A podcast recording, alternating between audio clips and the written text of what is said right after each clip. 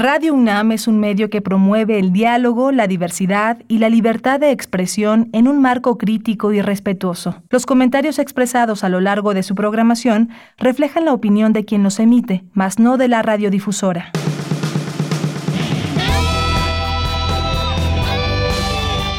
Prisma RU. Relatamos al mundo.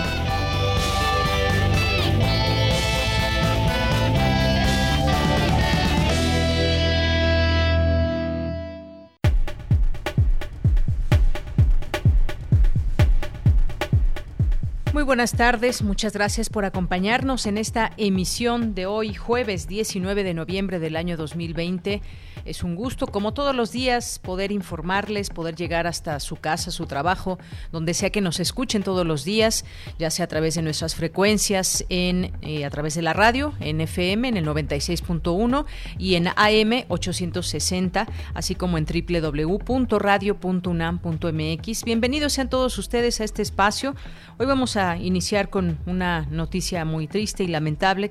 Murió el doctor Jorge Flores Valdés que pues recientemente lo entrevistamos apenas el viernes pasado, eh, una entrevista que aún, aún no sale al aire, que tenemos ahí preparada, una entrevista amplia. Y bueno, pues él eh, escribió un libro sobre memorias de un físico mexicano, La otra gran ilusión, y pues eh, fue un físico mexicano egresado de la Facultad de Ciencias de la UNAM, era investigador emérito del Instituto de Física y del Sistema Nacional de Investigadores y pues trabajó en diversos campos de la física técnica, física nuclear, sistemas complejos, vibraciones elásticas, respuesta sísmica del Valle de México y lingüística computacional. Eh, publicó muchos trabajos de investigación, artículos de divulgación, libros eh, y pues bueno, eh, tuvo incursión también en muchos lugares también como funcionario en su momento y dirigió el Instituto de Física también la conceptualización, diseño, construcción y operación de Universum, del Museo de la Luz, fue director del Centro de Ciencias Físicas, todas instituciones de la UNAM, eh, les decía, también fungió como subsecretario de Educación Superior e Investigación Científica de la SEP, en donde contribuyó a que se estableciera la investigación científica. Y bueno, pues muchas, muchas cosas que hizo el doctor Jorge Flores Valdés. Hoy lamentamos su muerte y mandamos desde aquí un pésame a toda su familia. Gracias también a Marisela que ha estado eh, pues informándonos también y dándonos la posibilidad, nos dio ella la posibilidad de poder entrevistar al doctor emérito y posteriormente pues daremos a conocer esta, esta entrevista tuvimos oportunidad de hacerla apenas hace unos días, el viernes, el viernes pasado nos comunicamos con él vía telefónica y pues descanse en paz. Gracias a, Marisela, su asistente, que también pues ha estado muy, muy atenta con nosotros. Bien, pues eh, después de esta lamentable noticia, pues también les quiero comentar que vamos a platicar aquí en este espacio sobre el Estadio Olímpico universitario, cumple 68 años y vamos a conversar con Adriana González, que es secretaria técnica del Comité de Análisis para las Intervenciones Urbanas, Arquitectónicas y de, las Ingenierías. Vamos a hablar con ella del significado de esta gran construcción, de este estadio olímpico que ha sido sede de eventos muy importantes al, al paso de los años, desde su construcción hasta nuestros días. Así que no se lo pierdan. Y pues un sitio también emblemático de Ciudad Universitaria. Ya conversaremos con ella. Así que, pues 68 años del Estadio Olímpico. Vamos a platicar también Vamos a platicar también sobre lo que señala la Organización Mundial de la Salud. Eh, apoya que las escuelas se mantengan abiertas. Esto sucede en Europa, por ejemplo, en Estados Unidos también. Y bueno, pues considera que los confinamientos son una pérdida de recursos. También pues señala que las escuelas no son un sitio donde, donde se den altamente los contagios. Vamos a platicar de ese tema con el doctor Hugo Casanova Cardiel, que es doctor en Filosofía y Ciencias de la Educación por la Universidad de Barcelona, España, y es director del Instituto de Investigaciones sobre la Universidad y la Educación de la UNAM. Y vamos a platicar también ya en nuestra segunda hora Aquí hemos tenido la oportunidad de analizar la situación de algunos países con eh, el tema de COVID-19 y en esta ocasión vamos a hablar de la República Islámica de Irán con la doctora Cristina Rosas, quien ha escrito pues distintos artículos tomando en cuenta pues los servicios de salud de cada país, haciendo un análisis el contexto económico y social que apremia en distintos países y el día de hoy vamos a platicar sobre cómo cómo le ha ido a Irán con el tema de la pandemia. Hoy es jueves, hoy es jueves de cine con Cinemaedro. Vamos a tener aquí, como todos los jueves, al maestro Carlos Narro. Vamos a tener las olas y sus reflujos también con Cindy Pérez, la sección de cultura, la sección nacional e internacional, así como la eh, información universitaria. Y bueno, pues saludo a mis compañeros allá en cabina. Eh, que están trabajando para que usted nos pueda escuchar y en esta señal podamos tener esa oportunidad de llegar hasta sus casas, hasta donde nos estén escuchando. Saludo a Daniel Olivares en la producción, a Denis Licea en la asistencia y en los controles técnicos está Andrés Ramírez. Muchos saludos Andrés Ramírez allá en cabina también. Y aquí le saludan esos micrófonos de Yanira Morán. A nombre de todo el equipo, lo invitamos a que se quede con nosotros, lo invitamos a que pase, se quede en esta permanencia y pues desde aquí relatamos al mundo. Relatamos al mundo. Relatamos al mundo. En los temas universitarios de este, de este jueves, de este jueves 19 de noviembre, preside, preside el rector de la UNAM, Enrique Graue, la ceremonia virtual de entrega del Premio Universidad Nacional y el reconocimiento Distinción Universidad Nacional para jóvenes académicos. La Universidad Nacional Autónoma de México realizará el monitoreo y análisis de las precampañas y campañas federales de las elecciones de 2021 que se difundan en radio y televisión. La Defensoría de las Audiencias, una de las mejores herramientas con que cuentan los medios de comunicación, aseguran expertos. En temas nacionales, Marcelo Ebrard, canciller de México, dijo que sería suicida no investigar al general Salvador Cienfuegos, luego de haber conseguido un acuerdo histórico con Estados Unidos para lograr su retorno. Y bueno, pues desde el día de ayer llegó, 18 horas con 40 minutos en un jet privado y bueno, pues hasta donde se sabe por los medios de comunicación que han seguido esta nota, se encuentra en su casa, El Salvador Cienfuegos, y bueno, pues veremos cómo se, em, se abre una investigación sobre pues los delitos que también sabremos de parte de la Fiscalía aquí en México, que por cierto, la Fiscalía General de la República tiene la oportunidad única de mostrar, de demostrar el compromiso del gobierno mexicano contra la corrupción y de hacer justicia en el caso contra el general Salvador Cienfuegos, así lo indicaron congresistas demócratas de Estados Unidos.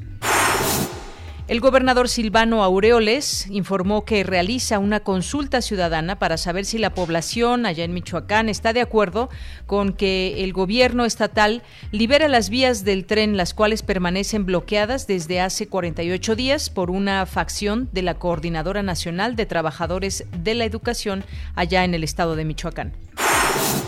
Damnificados por los sismos bloquean esta mañana calzada San Antonio Abad en dirección norte a la altura de Avenida del Taller.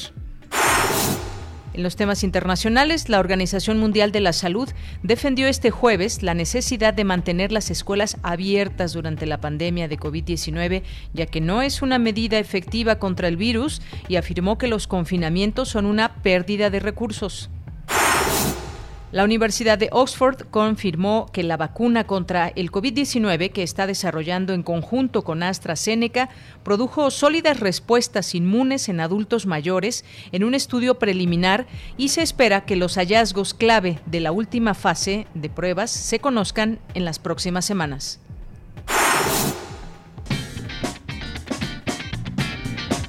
Hoy en la UNAM, ¿qué hacer y a dónde ir? El nuevo coronavirus ha trastocado nuestras relaciones sociales y actividades diarias.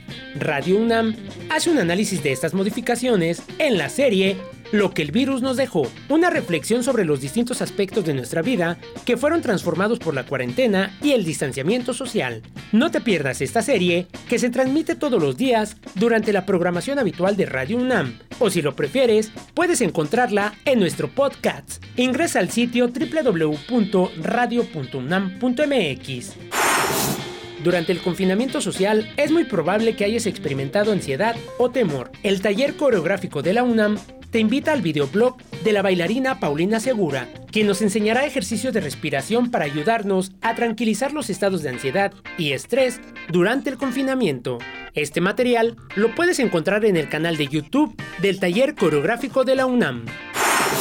No te puedes perder el especial Día Mundial de la Filosofía. Pienso y luego, ¿existo? Sintoniza hoy, en punto de las 21 horas, el canal 20.1 de televisión abierta.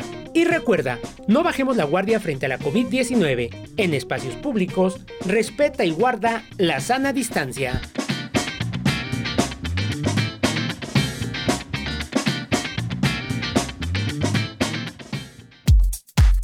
Prisma RU.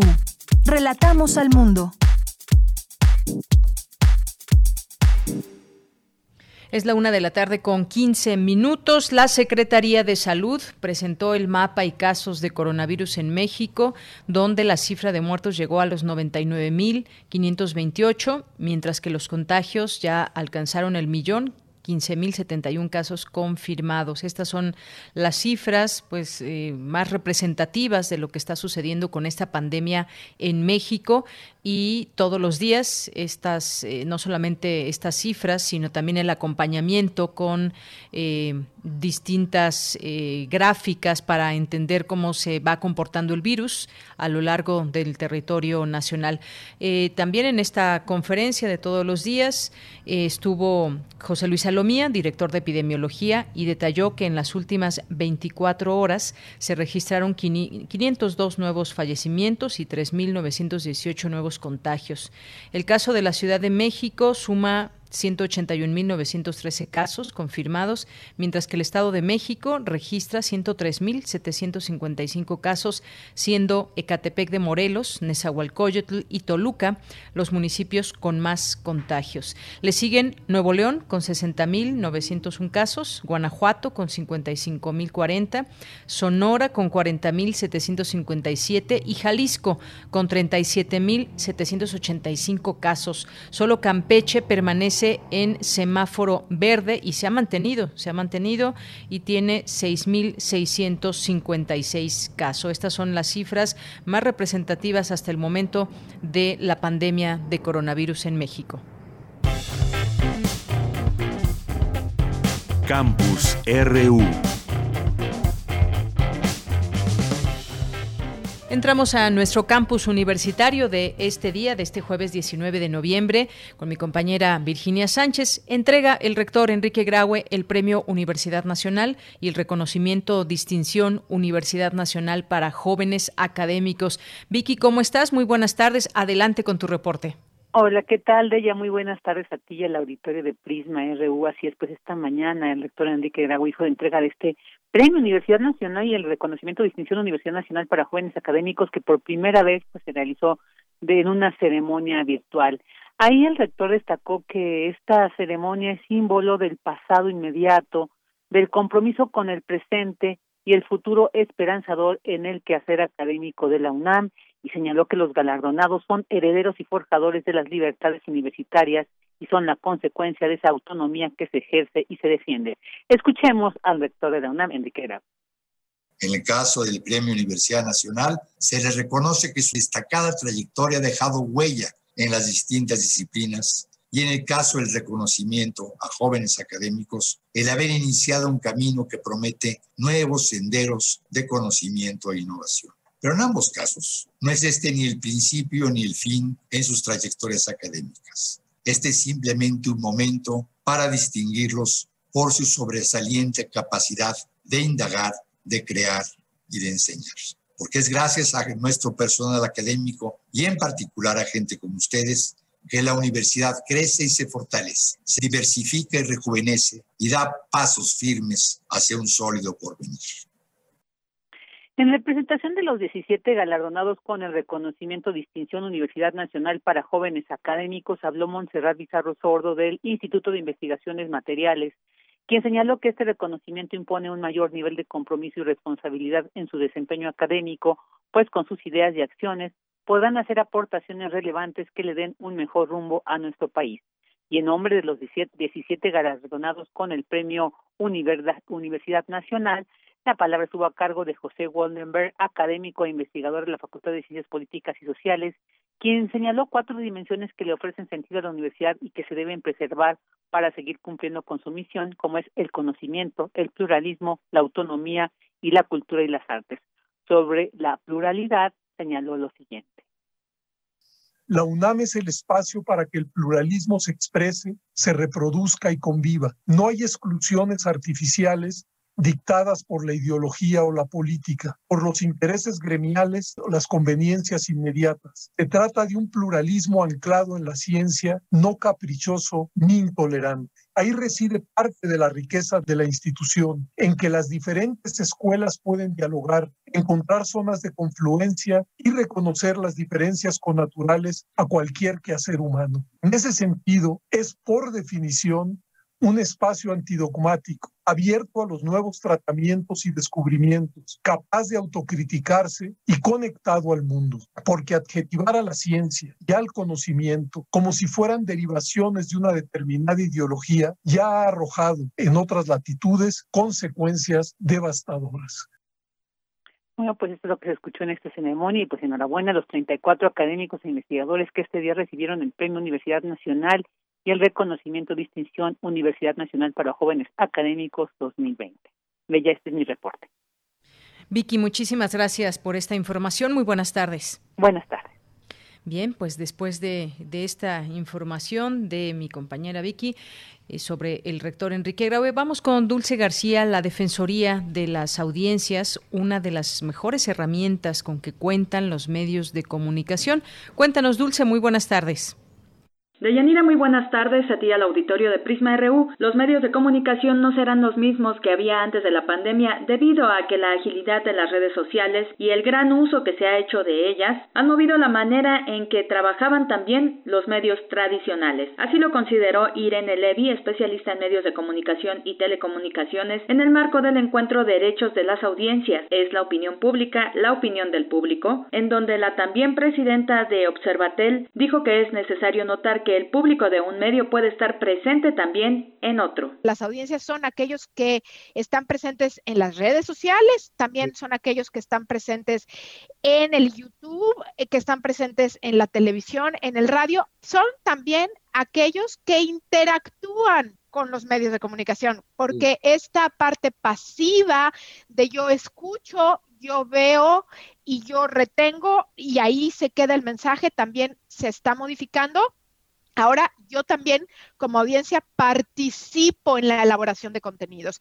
Entonces, pongo esto como una introducción a la complejidad que nos invita el tema que, el día de hoy estamos tratando. Por su parte, Gabriel Sosa, director de Radio Educación, destacó que los medios de comunicación deben tomar en cuenta que muchos medios en línea tienen más audiencia que los tradicionales, a pesar de que no se sujeten a las mismas reglas, lo que deja ver que aún no están definidos los límites de los derechos en el mundo digital. Hay límites, sabemos, a la libertad de expresión, todo lo que tiene que ver con la pornografía infantil, el discurso de odio, ¿no? Con, con fines eh, ya de, violencia, entre otros aspectos que incluso pues llevan a que se apliquen otro conjunto de, leyes, reglamentos eh, o principios, digamos, eh, generales a nivel internacional, em, que, que sí hablan precisamente de una tutela también de derechos de derechos vulnerados.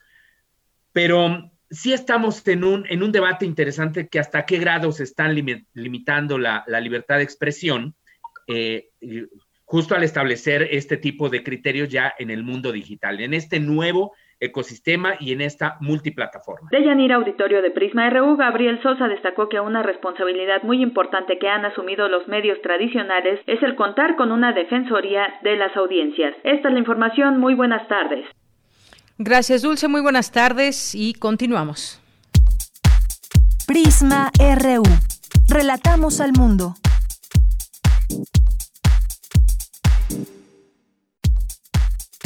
Tu opinión es muy importante. Escríbenos al correo electrónico prisma.radiounam@gmail.com.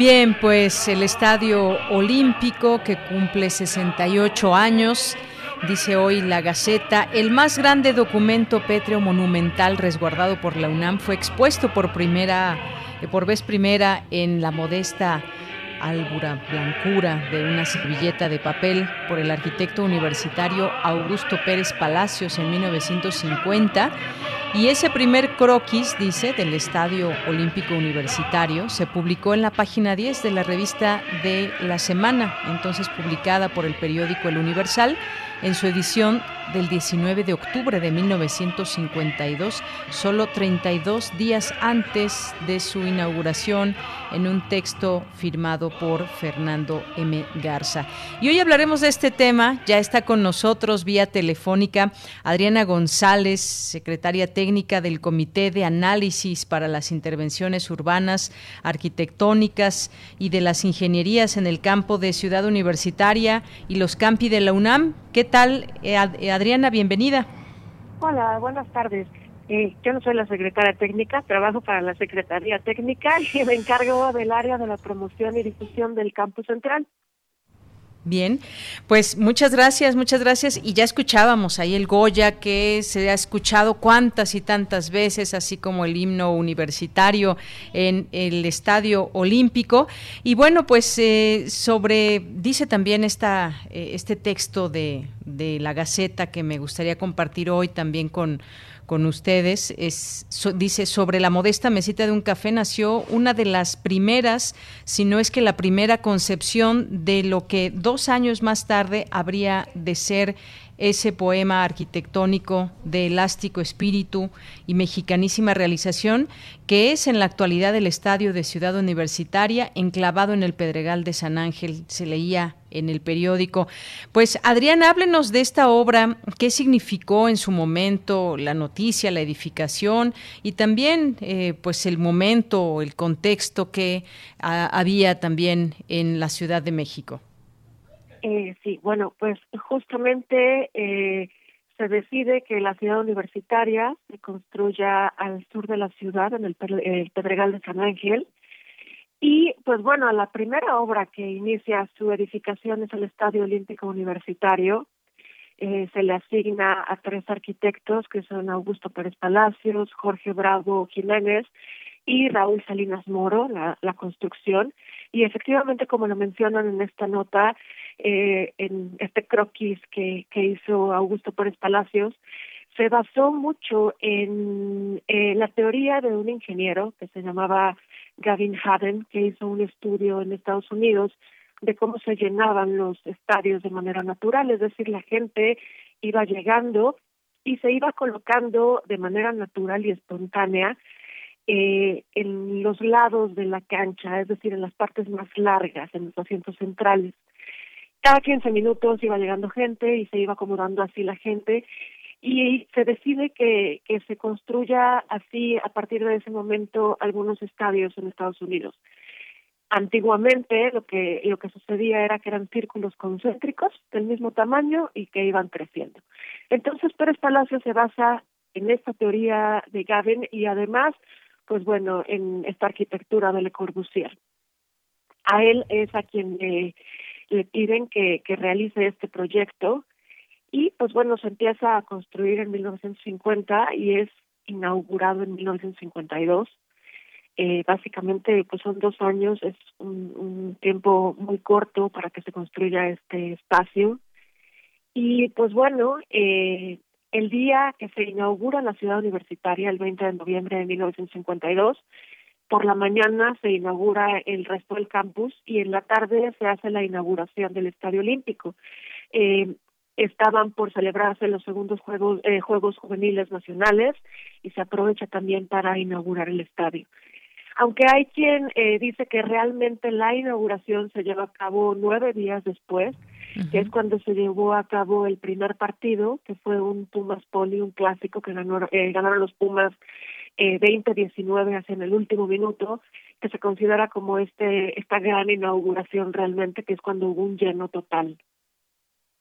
Muy bien, pues son datos interesantes que bien vale la pena recordar, Adriana. Hay otro dato también, el Estadio Olímpico Universitario fue la primera obra terminada del proyecto de ciudad universitaria y bueno, pues como usted nos, platica, eh, la fecha pues eh, se recuerda un 20 de noviembre de 1952 en esta apertura de los segundos Juegos Juveniles Nacionales. Agregado también a su sentido de monumentalidad, el estadio, pues no solo ha sido sede de varios eventos de convocatoria internacional, sino también hoy es parte eh, del patrimonio mundial de la UNESCO. Este es un dato muy importante que mencionar también, Adriana. Justamente es el único estadio a nivel mundial, el único estadio olímpico que es eh, patrimonio mundial o que está en esta lista de patrimonio mundial de la UNESCO. Eh, nosotros, eh, solo hay cinco campus universitarios en el mundo que son patrimonio mundial y la UNAM junto con la Universidad Central de Caracas son, son ejemplos de la arquitectura del siglo XX. Entonces, pues bueno, este es el único estadio olímpico y es una de las razones por las cuales tratamos y se trata de preservar y mantener tal y como fue originalmente. Eh, en realidad, el estadio no ha cambiado mucho desde su construcción. Hubo algunos cambios en las Olimpiadas en el 68 alguna, algunas adecuaciones, eh, tal vez la entrada del maratón que cambió su ubicación, eh, estas lámparas enormes que había, este, que eran dos de cada lado, se cambiaron por tres, un poco más pequeñas, pero más potentes. Y pues bueno, esos han sido realmente los únicos cambios físicos que ha sufrido el, el estadio pero pues bueno, eh, al ser justamente patrimonio mundial, nuestra labor es difundir este valor universal excepcional que tiene el sitio y cuidarlo para todas las generaciones futuras.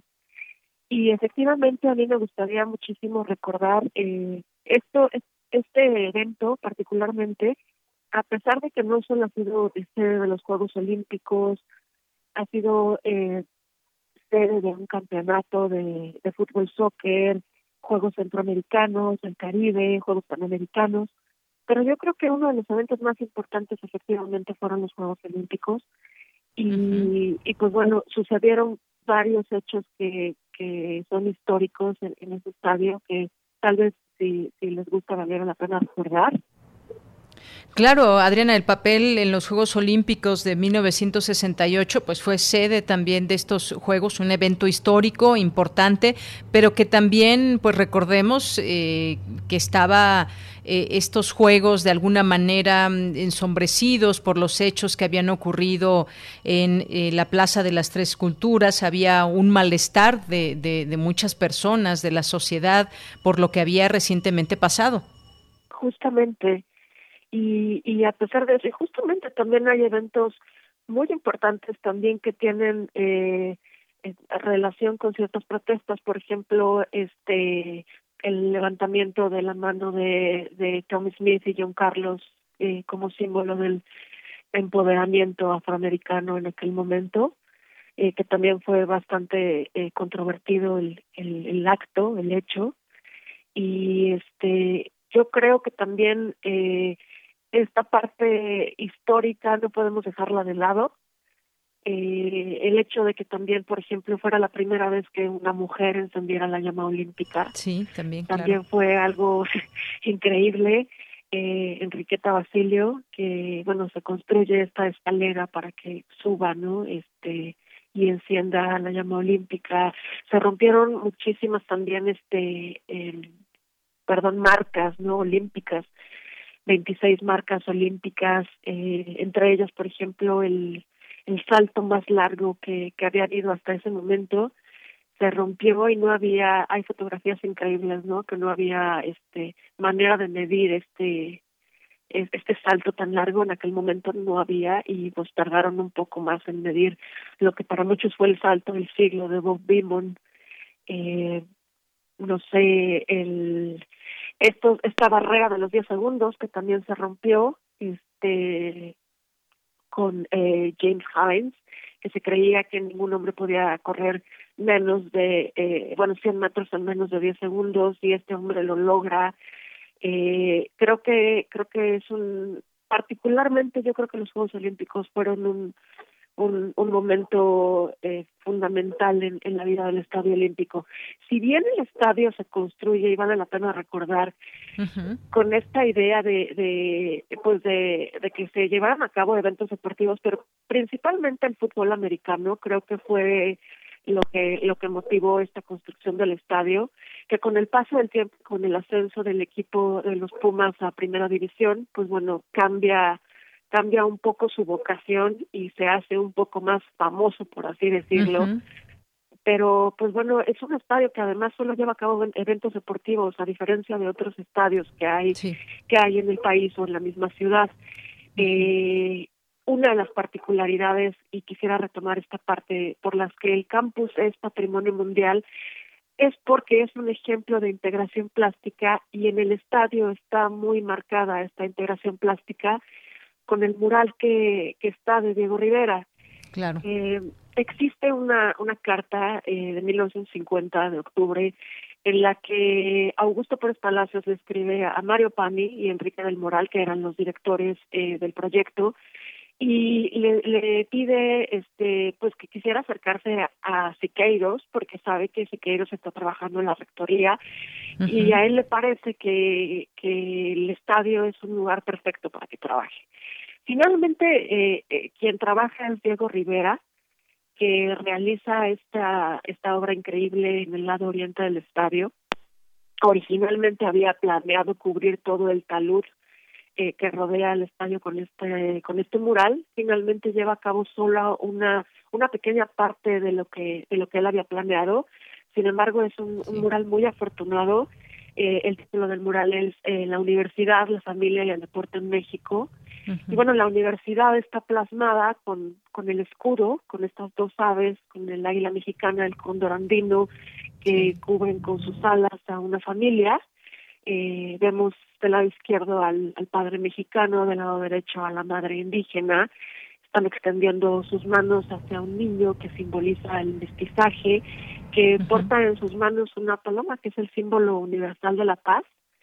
Eh, en la parte inferior está una representación de Quetzalcoatl, ahí particularmente tiene unas mazorcas de maíz incrustadas y representando al deporte hay dos atletas que están encendiendo la llama olímpica. Eh, cabe destacar que, el mural está hecho con piedra eh, piedra volcánica, al igual que la biblioteca central, y esto hace que, que los colores del mural hayan eh, pues hayan sido preservados a lo largo del tiempo, exactamente la, la restauración de ese mural tiene mucho que ver con la limpieza, pero no ha cambiado tanto como los murales de Siqueiros, por ejemplo, ¿no? Y hay muchas piedras que son endémicas, se utilizó el, el rojo, el tecali en tono ámbar, el mármol, eh, perdón, mármol blanco, piedras de río, y pues bueno, el mural sigue ahí también, ¿no? Este y también es una, una parte representativa de, del estadio, yo creo. claro que sí. Y bueno, como bien dices, esta parte es muy importante, pues eh, este estadio está en permanente actividad deportiva, hay que decirlo, deportiva y cultural. Ha sido punto de encuentro importante de eventos deportivos. También, por ejemplo, pues eh, la ruta mm, olímpica de, del maratón, la ruta original. pues que, regresó el maratón. Exactamente, y es una maravilla eso. Eh, eh, dar esa vuelta olímpica, entrar por eh, ciudad universitaria, bueno, entrando hacia el estadio, es, es, un, es una parte muy importante. Maratones y carreras universitarias también que se dan en esta sede. Justamente yo creo que no hay quien no haya disfrutado cuando entra uno corriendo a la pista de tartán. Es algo increíble, ¿no? Creo que si alguien tiene oportunidad de hacerlo, eh, esperemos que... El túnel, Adriana, para llegar, a, llegar al, estadio. Es, es, increíble porque uno puede ir súper cansado, que ya no puedes más, pero cuando entras al túnel y cuando empiezas a correr en el tartán, de nuevo vuelves a correr rápido, ¿no? Hay algo Exacto, te, incentiva, algo pasa cuando llegas al estadio. O sea, ese cansancio enorme que tenías, de pronto cruzas la, la, puerta del, eh, del túnel del maratón y estás comienzas a correr esos últimos metros eh, mágicamente rápido. Este, algo que me gustaría también comentar es que también fue eh, de los primeros ustedes en contar con este material, el tartán, que, que está también, este, pues que también se cuida bastante. Este, la, eh, no, no habíamos mencionado la capacidad, también es otro otro tema que ha sido como un, un tema que ha, eh, ha sido muy polémico, creo que desde su construcción porque incluso en, en, en, este partido, por ejemplo, que mencionábamos del 29 de noviembre, se reportaban en los periódicos que había llegado hasta 100 mil personas. La capacidad actual del, del estadio oficial es un poquito menos de 69 mil espectadores. eh, y pues bueno, eh, nunca se ha sabido bien a bien cuál es la capacidad real. también recuerdo fotos, eh, también de los años 50, donde sentaban así a personas, ¿no? A ver cuántos caben aquí, cuántos caben aquí. con era eh, eso, Bueno, esas fotos también son increíbles, ojalá tengan oportunidad de, de verlas. En, eh, en los archivos del ISU hay fotos históricas que están al alcance del público, que también sería increíble que la gente pudiera entrar y hay archivos donde podemos ver imágenes de la construcción lo que se hizo en la construcción, por ejemplo, fue aprovechar esta hondonada natural, se excava eh, esta roca que se utiliza también para la misma construcción del estadio, y entonces, bueno, hay fotos increíbles de este proceso, ¿no? De, este proceso de construcción, eh, cómo es que eh, se rellena este graderío, eh, fue el primer estadio a nivel internacional en contar con un sitio exclusivamente eh, construido para la transmisión de radio y televisión, que es el Palomar. El Palomar, el eh, famoso Palomar. Sí, sí, sí, que también es, pues bueno, fue el, en, hay quien dice que fue el primer espacio, ¿no? Que se construyó hay quien me, quien me había mencionado que había otros estadios que contaban con un con un espacio especializado, pero que no estaba como dentro del estadio o construido específicamente para eso, como en el Estadio Olímpico. Eh, perdón, sí. No, no, no, adelante. Sí, es también eh, otra otro dato a destacar en esta cuestión de números son los túneles. Hay 41 túneles de acceso eh, que permiten que en caso de alguna emergencia, pues el estadio sea eh, evacuado en un máximo de 20 minutos. Se planea justamente que sean este, rampas y que no haya escaleras en este en este proceso para facilitar la evacuación de, de las personas. Eh, me parece que estos estos datos son importantes. Y Diego Rivera, perdón que, que de pronto mencione a Diego Rivera aquí, pero Eh, recuerdo, Diego eh, Rivera mencionaba que el estadio era como un cráter arquitectonizado, justamente porque desde la parte exterior nos recuerda a estos conos volcánicos de la zona. Sin embargo, al interior, cuando uno entra, pues podemos eh, eh, recordar también estos patios prehispánicos hundidos Diego Rivera decía que era como un cráter arquitectonizado justamente por la forma que tiene y, y que y que nos remonta a estos cónicos volcanes, eh, eh estos perdón, a estos volcanes y estas formas cónicas que hay en, en el Pedregal. Así es. Pues bueno, quien, quien no haya visto aún el Estadio Olímpico Universitario lleno en su máximo esplendor, eh, con todas estas Goyas y el ambiente ahí tremendo, pues bueno, aún no conoce de manera completa el estadio eh, olímpico. Así que los invitamos a que en, su momento, cuando se pueda regresar también de manera masiva en eventos importantes, pues que lo puedan hacer. Ahora, evidentemente, pues no, no está abierto al público, pero pues no queríamos pasar, dejar este, este día donde se cumple 68 años de este estadio olímpico universitario y que pues además es un patrimonio vivo y polifacético, como bien nos has platicado, Adriana Así que pues te agradezco mucho esto, estos minutos y esta plática sobre el estadio universitario. No, al contrario, muchas gracias por la invitación y, quisiera aprovechar este espacio justo para recordar lo que dije hace unos minutitos. No solo al estadio, sino el campus central al, eh, al ser patrimonio mundial, eh, nos pertenece no solo a los universitarios ni a los mexicanos, sino a la humanidad y es nuestro nuestra responsabilidad, eh, más que nuestra obligación, preservarlo para todas esas generaciones futuras. El estadio es nuestro y, y pues es una invitación a que la gente que lo visite, igual que el campus, nos ayude a, a cuidarlo para todos los que los que no lo han disfrutado cuidarlo y, respetarlo siempre. Por supuesto, los eventos masivos muchas veces pues requieren también de mucha civilidad para que podamos disfrutarlos al máximo también. Pues Adriana, muchísimas gracias. No, al contrario, muchas gracias a, eh, ustedes por la invitación. Hasta luego, te despedimos con este himno universitario. Hasta luego. Adriana González del Comité de Análisis para las Intervenciones Urbanas, Arquitectónicas y de las Ingenierías en el campus de Ciudad Universitaria y Campi de la UNAM. Relatamos al mundo. Relatamos al mundo. Continuamos una de la tarde con 44 minutos y ya nos vamos con el doctor Hugo Casanova Cardiel, doctor en Filosofía y Ciencias de la Educación por la Universidad de Barcelona, España, y director del Instituto de Investigaciones sobre la Universidad y la Educación de la UNAM. Doctor, bienvenido, muy buenas tardes. ¿Qué tal? Buenas tardes, gracias por la convocatoria.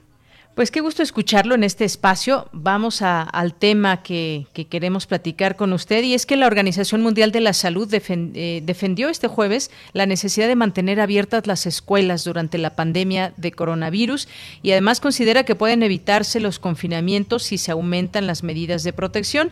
¿Qué le parece a usted este, este tema de que las escuelas puedan permanecer abiertas y pienso pues obviamente eh, en México, ¿cómo podríamos hacerle si esto podría ser una realidad, doctor? Sí, bueno, pues es una idea muy linda eh, poder tener eh, las escuelas abiertas y poder regresar después de tantos meses de confinamiento, pero a mí me parece que con todo respeto la Organización Mundial de la Salud está planteando un tema de manera universal, eh, pero que no es posible, que las cosas tienen que estar contextualizadas. Si se refiere al norte de Europa, donde las cosas funcionan de cierta manera, donde la estructura demográfica tiene otra dimensión, donde las poblaciones son mucho más pequeñas, eh, por supuesto que este uno lo puede entender. Cuando hablamos de un sistema educativo donde tenemos eh, 36 millones de estudiantes en todos los niveles, la, la verdad es que no lo entiendo. O sea, eh, yo, yo creo que tendríamos que pensar dos veces. A veces las notas periodísticas tienen este sentido de atraer la atención eh, con, con, con, lo más espectacular. Pero a mí me parece que la obligación que tenemos, tanto el periodismo como los universitarios, es de hacer las adaptaciones y las contextualizaciones necesarias, ¿no? Tenemos que poner los matices que hacen falta, ¿no? Es una idea eh, pues muy, esperanzadora, eh, muy muy con abre posibilidades de, entusiasmo hacia el futuro, pero que en este momento es absolutamente irreal en este país. Este, yo, yo le diría, eh, en las escuelas mexicanas tenemos una condición de déficit en términos de infraestructura y equipamiento eh, tremenda. O sea, tenemos eh, carencia de agua potable, carencia de drenajes, carencia de energía eléctrica. A ver, ¿de qué estamos hablando? entonces, si la, la Organización Mundial de la Salud plantea esto para el norte de Europa, pues lo vemos un poquito, insisto, con interés. Para México eso no se puede. A ver, para, para hacer claro y franco, eh, esto no, no tiene eh, aplicabilidad en México. Y diría yo también que México tiene matices también, o sea, eh, honrando esta vocación que tenemos de esclarecer las cosas. Ciertamente habría algunas escuelas que pudieran estar en condiciones mejores para enfrentar la reapertura, pero yo pienso que el grueso de la educación en este país pues está en, en confinamiento y así tiene que seguir siendo. Así tiene que seguir siendo. Sí, bueno, digamos que lo que dijo este director para Europa eh, es que se debe asegurar la enseñanza para los hijos y que los niños y adolescentes no son impulsores principales del contagio, pero evidentemente las características que pueda haber en escuelas europeas o mexicanas pueden variar muchísimo, sobre todo, como usted bien decía, grupos que pueden ser muy numerosos acá o quizás reducidos eh, allá. Y ya que estamos en todo esto, doctor, pues me gustaría conocer su opinión sobre estos meses de, de Aprende en Casa, de lo que se sabe respecto a escuelas públicas y privadas, respecto a la enseñanza. ¿Qué ha pasado estos últimos meses desde su punto de vista? ¿Qué balance hace, doctor? Sí, bueno, pues eh, nuevamente aquí el, tema hay que pensarlo con los matices necesarios. A mí me parece que el tema de Aprende en Casa ha sido una opción eh, casi única. Eh, o teníamos eso o no había nada. Eh, o sea, e, era ya pues casi resignarse a, cerrar la cortina y a no tener escuela de ninguna manera. Me parece que esta oferta de alguna manera este cubre una expectativa social de tener algo que hacer. ¿Qué tan efectiva es? Yo creo que estamos por comprobarlo. Eh, me parece que de ninguna manera la escuela presencial ha podido ser sustituida, de ninguna manera los maestros con una formación eh, docente formal pueden ser sustituidos por los padres de familia que podemos tener todo el entusiasmo y todas las ganas de ayudar a nuestros hijos, pero naturalmente que no tenemos todas las condiciones. Entonces, yo creo que dentro del margen de lo posible está bien, no no podríamos de, de alguna manera eh, rechazar o calificar en términos negativos este esfuerzo, es, es, lo que hay, es, lo que en algún momento hemos planteado, eh, y el gobierno federal ha estado desde mi punto de vista, haciendo grandes esfuerzos para atender eh, este vacío enorme de la educación presencial. Las universidades, la propia UNAM, eh, hemos hecho esfuerzos muy grandes para trabajar desde casa, profesores que en algunos casos no tenían no teníamos la formación suficiente para comunicarnos de manera digital con los alumnos, pues lo hemos tenido que hacer a toda velocidad y con la mejor de las voluntades, ¿no? Pero bueno, el, el, el tema de la enseñanza digital ha tenido un impulso muy importante en estos meses. Eh, yo hablaba en semanas pasadas con, en una reunión con el señor rector y planteaba de, de temas que se habían logrado avanzar y que en, en mucho tiempo, en años, no, no habían podido moverse en la universidad y ahora merced al, al fenómeno que social que hoy tenemos, eh, pues eh, se, había eh, se habían logrado avances importantes en esa materia en la propia universidad, ¿no? Entonces, en fin, estamos en una situación eh, compleja eh, que yo creo que desde el análisis tenemos que, que poner eh, el indicador de los matices muy atentos. No hay respuestas mágicas, no hay eh, este, cosas que han, que, han dejado de funcionar y, y, que, este, que nos obliguen a pensar que todo es negativo, que va. Yo creo que tenemos que estar muy atentos. Hay cosas que están funcionando de, de alguna manera, hay cosas que no lo están y tenemos que estar hoy más que nunca muy atentos a las señales que nos da la sociedad y, el, y al fenómeno educativo, ¿no? Efectivamente, doctor. Incluso, bueno, pues dentro de hay que ver, como usted dice, las cosas positivas también a todo esto. O es lo que se tiene, digamos, ahorita esta posibilidad de tener el aprende en casa, de que los niños estén inscritos y trabajen en comunicación con sus maestros a través de plataformas, que no todos tienen esa posibilidad en México, pero un, una buena parte de los alumnos está aprendiendo a través de estas herramientas.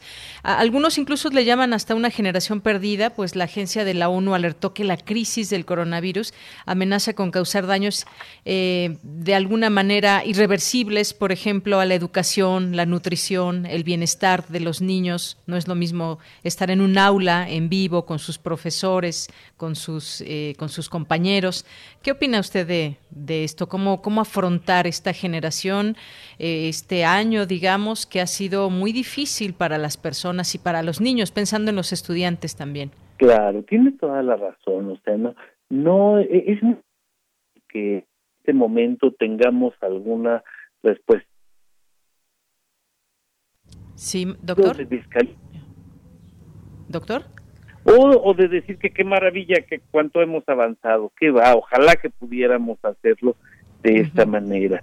Tenemos una situación que está poniendo a prueba nuestras capacidades de adaptación, nuestras capacidades de flexibilidad y de asertividad para resolver un problema complejo que, desborda la voluntad de las personas y de los individuos y que se plantea como un problema estructural en, en el territorio eh, social.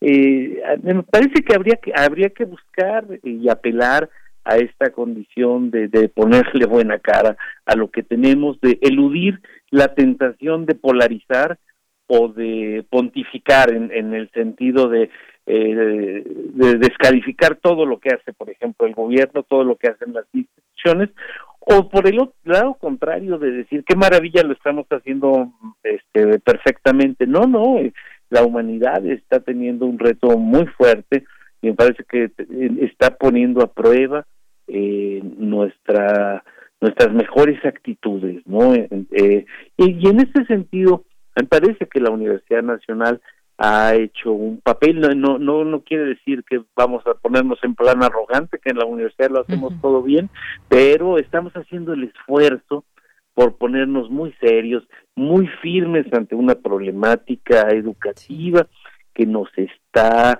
desbordando en muchos niveles. Y pues, y volviendo al tema de la Organización Mundial de la Salud, entiende uno eh, estas presiones o estos, estas, estos planteamientos generalistas, ¿no? es mejor regresar. Bueno, sí, en un punto sería una maravilla, pero en este país sería irresponsable cuando no todo el mundo tiene eh, que desayunar, cuando no todas las escuelas tienen agua potable, cuando se desconoce el jabón, en fin, cuando si usted se acerca a una escuela pública y trata de entrar a un baño, este, aquí sabemos lo que significa entrar a un baño en una escuela pública. A ver, este, eso no, no, no, podría ser ninguna novedad para los que estamos cerca del territorio educativo. Así que este planteamiento, pues eh, suena lindo, este, pero pero nada más. Y, y, me parece que tenemos mucho por trabajar. Este año nos está poniendo a prueba y el 2021 viene igual. O sea, tenemos que estar preparados. Ya, ya sorteamos este de alguna manera, son cien mil muertos, eh, un millón de contagiados. O sea, esta es una situación, es una, es una catástrofe social, pero hay que prepararnos para el 2021. Yo creo que, que viene por ahí este nuestra gran, eh, eh, nuestro gran reto. Exactamente, doctor. Pues se nos ha acabado el tiempo, doctor. Le agradezco mucho estos minutos. Se ha anunciado la vacuna y llegará, pero pues pueden pasar muchos meses todavía para que sea aplicada de manera general a toda la población. Así que no, no, por supuesto, y tenemos mucha gente que está planteando que no se quiere vacunar. Y, O sea, los capítulos se suceden uno tras otro y, tenemos que enfrentar todavía muchos retos. Eh, yo creo que la universidad tendrá eh, una enorme presencia el, el próximo año. Muy bien, pues seguiremos de cerca todo lo que haga la universidad y por supuesto también los esfuerzos eh, sociales que se hagan y que ha sido difícil sin duda, no podemos negarlo, pero todavía nos restan varios meses y lo mejor será organizarnos y tratar de enfrentar esta situación. Así es, pues yo estoy aquí con mucho gusto, lo que ustedes consideren que pudiéramos eh, participar en sus reflexiones, en su responsabilidad informativa, este, por favor cuenten con nosotros. Pues muchas gracias, doctor. Le agradezco mucho y un abrazo. Un abrazo. Hasta pronto. Hasta pronto, muy buenas tardes. Hugo Casanova Cardiel, doctor en Filosofía y Ciencias de la Educación por la Universidad de Barcelona, España, y director del Instituto de Investigaciones sobre la Universidad y la Educación de la UNAM. Pues nos vamos a ir al corte, pero antes vamos a escuchar esto que nos preparó Margarita Castillo por el Día Mundial de la Filosofía.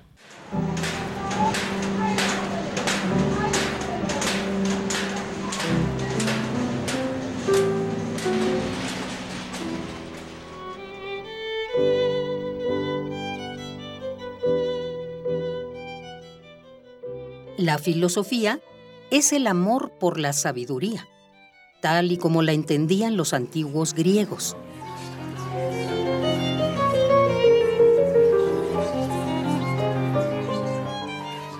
Quienes siempre se cuestionaban acerca de temas tan fundamentales como la existencia, el conocimiento, la verdad o la moral.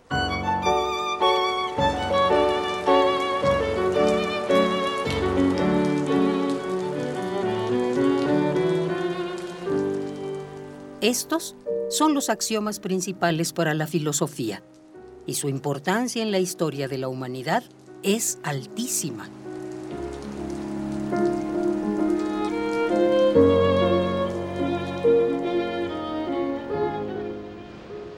Gracias a la filosofía, se ha resuelto la forma idónea en la que nos relacionamos con el mundo.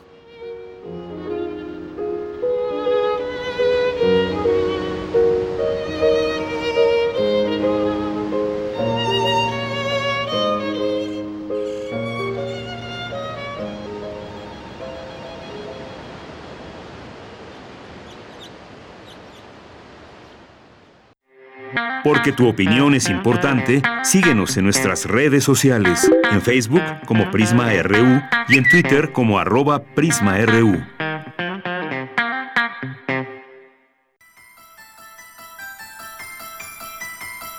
¿Recuerdas a la pequeña Regan McNeil? Una niña tímida y amorosa, pero con mucho tiempo libre en casa. Regan encuentra una Ouija y sin querer contacta a alguien o a algo. ¿Quién es? ¿Por qué Regan ahora actúa de forma tan extraña? Escucha El Exorcista, radioteatro desde la Radio Nacional de España, sábado 21 de noviembre a las 20 horas por el 96.1 FM. Enciende la radio, cierra los ojos y viaja al terror. Radio UNAM.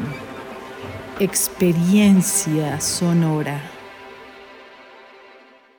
Llegó el momento a los jóvenes de ser emprendedores, de enfrentar retos, de demostrar que son el futuro de México. Llegó el momento de ser solidarios, llegó el momento de generar oportunidades y de no tener miedo al éxito. Llegó el momento de entender que México te necesita y no quedarnos con los brazos cruzados. Llegó el momento de creer, porque la vida ya cambió y nosotros estamos listos. Somos PT. El PT está de tu lado.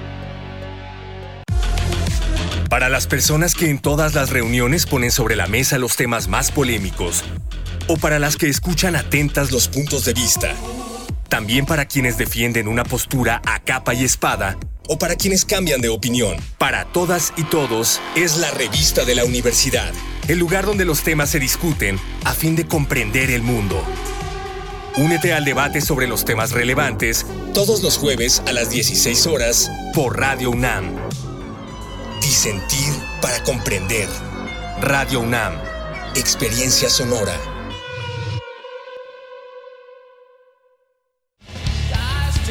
Calme Cali, Mimagoshko, Makta Shuduk, Tetzaduk, FM, Yatpushebo Pushkoxpe, Radio UNAM. Calme Cali, quinta temporada. Todos los jueves a las 10 horas por el 96.1 de FM. Retransmisión, domingos 15.30 horas. Radio UNAM. Experiencia sonora. Queremos escuchar tu voz. Nuestro teléfono en cabina es 55 36 43 39.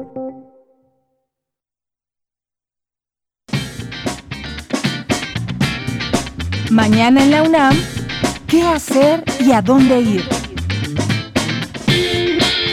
La sala Julián Carrillo de Radio UNAM te espera mañana con la retransmisión del concierto del grupo Que Coyoma, realizado en nuestras instalaciones el 17 de mayo de 2017. Revive estos momentos sonoros y sintoniza mañana, viernes 20 de noviembre, en punto de las 20:30 horas, nuestras frecuencias 96.1 de FM y 860 de AM. Tras el inicio de la Guerra Civil Española, llegaron a México cerca de 30.000 refugiados. El documental Exilios, de Carmen Vidal, profundiza en la vida de tres de ellos a través de entrevistas a familiares y amigos. No te pierdas el estreno de este documental mañana, viernes 20 de noviembre, a las 21 y 23.45 horas por la señal de TV UNAM, canal 20.1 de televisión abierta. Recuerda que todos los domingos tienes una cita con el taller coreográfico de la UNAM y los montajes de la maestra Gloria Contreras. La cita es el próximo domingo 22 de noviembre, en punto de las 12.30 horas, a través de la cuenta oficial de Facebook del taller coreográfico de la UNAM. Disfruta de la danza universitaria y recuerda, si utilizamos cubrebocas, nos cuidamos todos. Para Prisma RU, Daniel Olivares Aranda.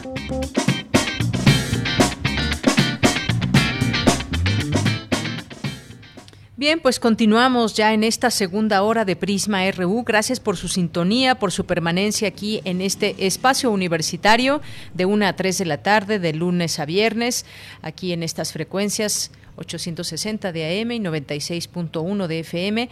Y saludos a quienes nos escuchan vía streaming en www.radio.unam.mx. Pues vaya revuelo ha causado el regreso a México del general Salvador Cienfuegos hoy por la mañana en conferencia de prensa mañanera y en Palacio Nacional como todos los días. Pues estuvo el canciller Marcelo Ebrard explicando eh, pues todas las dudas ahí de la prensa en torno a este a este tema y también pues defendiendo la postura de México después de que Estados Unidos le retirara los cargos. Una juez federal, la juez Carol Amon, aceptó retirar los cargos de Estados Unidos, que Estados Unidos tenía contra el general por narcotráfico y lavado de dinero, y el secretario de Relaciones Exteriores pues aseguró que México ha defendido su dignidad, su prestigio y garantizó que habrá justicia conforme a lo que disponen las leyes mexicanas y pues también dijo que no se tiene la menor duda de que la Fiscalía General de la República llevará a cabo una investigación a la altura del prestigio y la dignidad de México. Pues eso es lo que esperan, esperamos todos los, los mexicanos en torno a este asunto y a las investigaciones que se puedan eh, seguir contra el general Cienfuegos. Bien, pues gracias a las personas que están presentes a través de nuestras redes sociales. Muchas gracias a Jean-François, muchas gracias a Adrián, que aquí nos dice muy atinada la participación del doctor Hugo Casanova. Me quedo con su idea sobre la necesidad de dimensionar el impacto y alcance global de la pandemia antes que polarizar sobre la actuación de un gobierno del signo que sea. Muchas gracias, Adrián pues sí, cada, cada país, y lo hemos señalado aquí desde un inicio, tiene sus particularidades, porque algunos han tenido un confinamiento obligatorio, otros no, el caso de México, que no es obligatorio, y pues todas las consecuencias también que esto puede traer de los confinamientos, la misma ONU que señala, eh, la Organización Mundial de la Salud, que los confinamientos pueden perjudicar muchísimo a los países, a los países más pobres, eh, a los países en vías de desarrollo. Gracias, Henry, eh, por esta comunicación. También está aquí eh, Henry Paredes. Gracias, Adrián, por lo que nos decía del doctor Hugo. Eh, también muchas gracias a eh, Perseo, a nuestro defensor de Radio y TV UNAM, defensor de las audiencias, a Paloma G. Guzmán, también muchas gracias, a César Soto, que nos dice, la historia técnica y diseño arquitectónico y de ingeniería del Estadio Olímpico Universitario es parte de la identidad y trascendencia académica, deportiva, cultural y social de la UNAM. Muchas gracias. César Jorge Razo, también muchos saludos. Santiago Luis Enrique Castillo, Eh, muchas gracias también por aquí Alejandro Toledo, a Barquito Bruno, muchas gracias también. Eh, Jorge Razo, ya lo mencionamos, muchas gracias. El Zarco también dice eh, años que no dejan que se llene el estadio. Bueno, pues cuando fue mm, Pumas campeón, bicampeón, bicampeón, hubo pues varias veces en que se llenó el estadio. Muchas gracias, El Sarco. Ya, ya llegará el momento en que se vuelva a abarrotar y se deje sentir todo ese ambiente universitario también. Gracias. Javier GJ, muchas gracias. Mario Navarrete, Real, que también aquí nos postea, nos escucha mientras va por las calles o también incluso en casa, que nos manda aquí un video con la sintonía en la que ya tiene permanentemente su radio 96.1 de FM. Angélica May, también muchos saludos. Javier GJ, que nos dice, con gusto acompañamos todos juntos, es un placer escucharles eh, y a todo el equipo. Gracias, Javier, un, un saludo y nos dice, aquí se permanece a la escucha. Muchas gracias y gracias a todos los que los que se vayan sumando a esta transmisión de todos los días y nos da muchísimo gusto poder leerlos. Miguel Ángel Mirán, también muchas gracias por esta, esta sintonía. Eh, y a Guerrero también, a Rolando Cabrera, a Camilo Fidel, eh, también a nuestros, nuestros amigos del INER. Muchas gracias a eh, también Yelitza, encantada con ustedes y a todas las personas que estén aquí presentes. Los saludamos con muchísimo gusto. INERM, el Instituto Nacional de Estudios Históricos de las Revoluciones de México, ahí también pueden seguirlo en su en su cuenta de Twitter. Y aquí estamos, seguimos leyéndolos con todo gusto. Nos vamos ahora a ir a la información. Vamos a continuar con la información universitaria. La UNAM realizará el monitoreo y análisis de las precampañas y campañas federales de las elecciones 2021. Es mi compañera Cristina Godínez quien nos tiene esta información. Adelante. Buenas tardes, Deyanira. Un saludo para ti para el auditorio de Prisma RU. El Instituto Nacional Electoral aprobó que para el proceso electoral federal 2020-2021, la Facultad de Ciencias Políticas y Sociales de la UNAM se encargue del monitoreo y análisis del contenido de las transmisiones de 63 noticieros y 10 programas de espectáculos en pre-campaña, así como de 493 noticieros y 10 programas de espectáculos durante los 60 días de campaña. Los resultados del trabajo de la UNAM se darán a conocer cada 15 días en la página del INE y otros medios de comunicación. Escuchemos a la presidenta del Comité de Radio y Televisión, Claudia Zavala. Después de ese trabajo conjunto, después de ese trabajo acompañado, eh, se llega a la opinión, y es la propuesta que aquí se trae, que sea la Facultad de Ciencias Políticas y Sociales de la Universidad Nacional eh, Autónoma de México quien realice el monitoreo.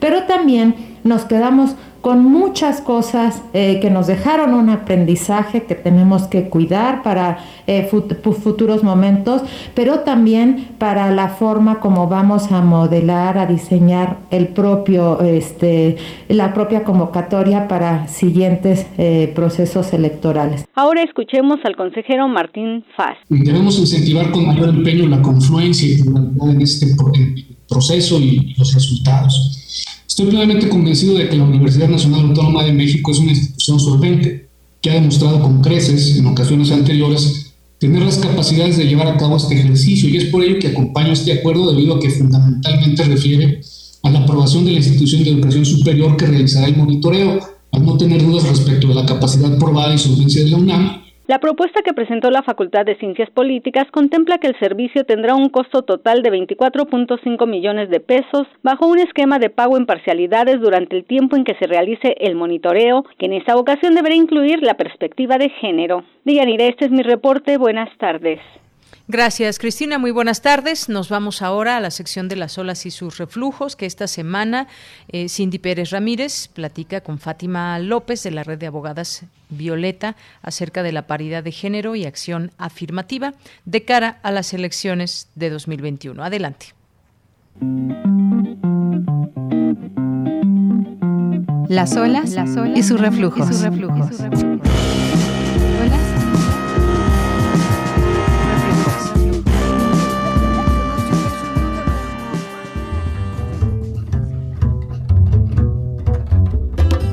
Bienvenidas y bienvenidos a Las olas y sus reflujos. El día de hoy platicaremos de paridad de género y acción afirmativa con Fátima López de la Red de Abogadas Violeta. Por supuesto que agotaremos las instancias jurisdiccionales. No hay ninguna duda. El Senado como institución no se trata de un asunto partidista. Ahora estamos todos juntos defendiendo que las facultades del Congreso de la Unión no sean dadas, usurpadas o sustituidas. No lo vamos a aceptar. El pasado 6 de noviembre, el Instituto Nacional Electoral aprobó los criterios de paridad de género que serán aplicables para las 15 elecciones de gubernatura que habrán de celebrarse el próximo año y que obligan a los partidos políticos a postular mujeres en al menos siete entidades. El acuerdo del INE fue impugnado ante la Sala Superior, en donde el presidente de la Junta de Coordinación Política del Senado, Ricardo Monreal, a quien escuchamos previamente, y el Partido Acción Nacional, argumentaron que se han invadido funciones del Congreso de la Unión y de las entidades federativas, además de que el principio de paridad de género aplica solo a órganos colegiados y no a cargos unipersonales. Pero esto no es todo. También escuchamos que para emitir medidas o lineamientos que otorguen derecho a las mujeres, necesariamente se deben restringir derechos de los hombres. Argumentos insostenibles ante convenciones internacionales de las que México es firmante. Pero, ¿qué les parece si para entender mejor qué es una acción afirmativa y por qué la impugnación representa un reto retroceso, escuchamos a Fátima López, integrante de la red de abogadas Violeta. Primero que es una acción afirmativa, el tema eh, de estas semanas pues es la paridad de género y esta resistencia que se tiene a las mujeres en la presencia política, Fátima encantada de platicarles al respecto porque hay muchísimo que tenemos que seguir poniendo en la mesa de discusión que se nos olvida. Una acción afirmativa es una medida eh, temporal que se genera para ayudar a un grupo que históricamente ha sido excluido y que las mujeres puedan acceder a más espacios en la vida pública, toda vez que por años hemos estado fuera del espacio de lo que se concibe como espacio político, en razón de que el preconcepto que se tiene de que la mujer debe permanecer en casa que casi no hay mujeres en el poder, en el poder judicial ni en las gobernaturas. Hemos tenido 344 hombres gobernadores y solamente hemos tenido nueve gobernadoras. Todo esto viene del artículo 7 y 8 de la Convención Belém do Pará, donde se le obligaba a los estados a que tenían que meter todas las obligaciones que tuvieran a su cargo para prevenir, atender, erradicar la violencia. Pero en México, las medidas afirmativas ya forman parte de los derechos fundamentales. Y es un derecho constitucional a través de la reforma de paridad en todo durante 2019. ¿Por qué algo que ya tiene que ser como un derecho está nuevamente a discusión? El tema que se pone a discusión básicamente versa por el hecho de que no se permite a las mujeres que lleguen al espacio público que dicen que no hemos, estamos preparadas, no hemos llegado y no hemos trabajado y que entonces estaríamos violentando los derechos de los hombres. Y es que los espacios para gubernaturas no son un espacio que no se haya trabajado. La estadística, todos los presidentes municipales de las, de las principales capitales de los estados de la República son hombres. Y por ello los que van a poder aspirar de forma natural, por así decirlo, por parte del partido ganador o incluso del perdedor, van a ser los hombres. ¿Por qué vemos esta resistencia? Porque entonces con la solicitud que pedimos las mujeres de que candidateen a mujeres en estas gubernaturas y que obtuvimos que se pudieran quedar ocho obligatorias para los partidos políticos, le estamos generando una situación que no tenían prevista. El que candidatas que no tenían preparadas, según ellos, pues van a tener que negociar y no cualquiera va a querer ceder ese espacio y menos para dárselo a una mujer. Una de las excusas que ha mencionado es solamente se les están dando por ser mujeres. No, no es un privilegio porque seamos mujeres, es una obligación que tiene que efectuar, efectuar el Estado para demostrar que está cumpliendo con sus compromisos internacionales. En esta ocasión, en cuanto a los amigos Curi, se presentaron dos, formamos parte, pero no lo elaboramos como tal, lo fueron otras compañeras de mujeres en plural, las, el grupo de mujeres de Flaxo México, las que lo estuvieron presentando, y otro grupo más que sí apoyamos con argumentación. Lo que sí hicimos es que en Jalisco, actualmente el Supremo Tribunal de Justicia está compuesto por 34 magistraturas y hay nueve espacios vacíos. Todos eran compuestos por hombres y estos hombres ya no están trabajando desde hace dos años. Inmediatamente de que se decide que se abre la convocatoria para las magistraturas nuevas, se decide que van a haber cinco convocatorias exclusivas para mujeres. Las mujeres actualmente en el Supremo Tribunal de Justicia del Estado de Jalisco tienen solamente seis lugares y los hombres cuentan con 19 espacios dentro del Supremo Tribunal de Justicia. Lo que sí hizo terriblemente mal el Congreso del Estado de Jalisco es que cuando emite la convocatoria para las magistraturas que estaban vacías, saca una convocatoria que dice exclusiva mujeres y saca otra que dice exclusiva hombres. Es el señalar que existe el racismo a la inversa, cosa que no es posible, presentando un precedente nacional de que pueden existir medidas afirmativas a favor de los hombres. Y esto también es muy grave y tenemos que cuidarlo porque cualquier otro estado de la República puede decir, ay, pues esto pasa también aquí en Michoacán, déjalo aplico, para que los hombres puedan llegar al poder cuando por años lo han ostentado y ni siquiera hemos podido llegar a ser gobernadoras ni mucho menos presidentes de la República. ¿Qué sigue, Fátima, en este tema y obviamente qué es lo que falta? Mira, ahorita lo que sigue y que tenemos que estar todas atentas es a los amigos curi que se presentaron, es estar atentas a la respuesta que va a dar la sala superior ante estos recursos que se presentaron por parte del Senado y del PAN, específicamente para que no cedamos un solo paso atrás en nuestros derechos, pero no dejen de lado el poder judicial que existen actualmente en México. 707 hombres magistrados y tan solo 157 mujeres magistradas. No somos ni siquiera una tercera parte. De jueces hay cuatro 451 hombres y 132 mujeres juezas. Y recordarles que la trascendencia del Poder Judicial es porque, al menos en el Supremo Tribunal de Justicia del Estado de Jalisco, un magistrado del Supremo Tribunal dura en su encargo 12 años. O sea que van a bastar otros 12 años para que se hagan esas convocatorias. Quedamos sigando nosotras en segundo o tercer lugar y nunca lleguemos a la paridad. Estaríamos hablando que quizás en 36 años pudiéramos empezar a ver una realidad verdadera. ¿Te gustaría agregarnos algo más? Gracias por el espacio, por su tiempo pero lo más importante es, de verdad, cuando se hagan la pregunta de por qué están exigiendo a las mujeres tanta paridad, mejor pregúntense a la, inversa, ¿por qué no hemos visto mujeres que estén ocupando los espacios que los hombres por años siempre han detentado? Esto fue Las olas y sus reflujos. Los dejamos con nuestra compañera de Yanira Monán. Comentarios al Twitter, arroba PrismaRU y a mi Twitter personal, arroba Cindyunam.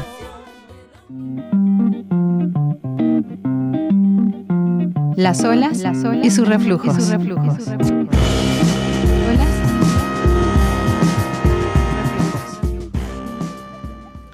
Dos de la tarde con 20 minutos. Gracias, Cindy. Nos vamos ahora a las breves internacionales con Ruth Salazar. Internacional RU. El gobierno de Sebastián Piñera informó sobre la renuncia del general director de Carabineros de Chile, Mario Rosas, tras un año de cuestionamientos de la ciudadanía y después de conocerse que uniformados de esa institución dispararon contra dos menores en un orfanato a cargo del Estado.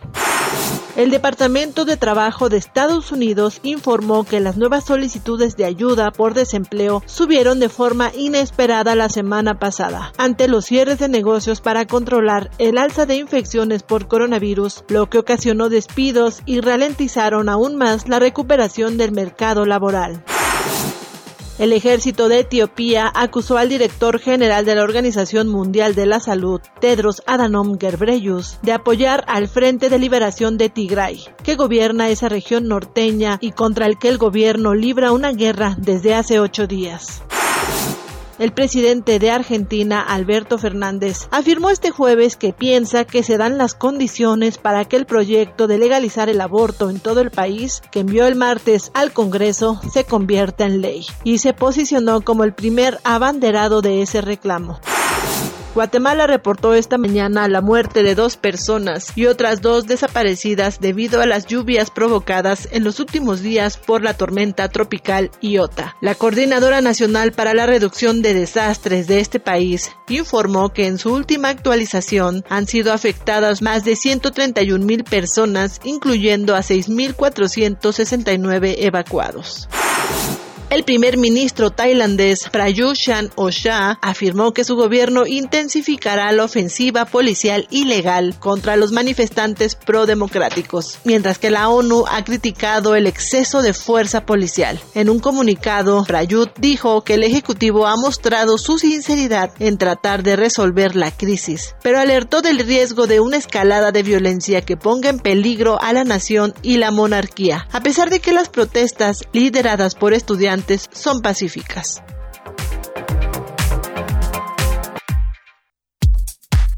Prisma RU. Relatamos al mundo.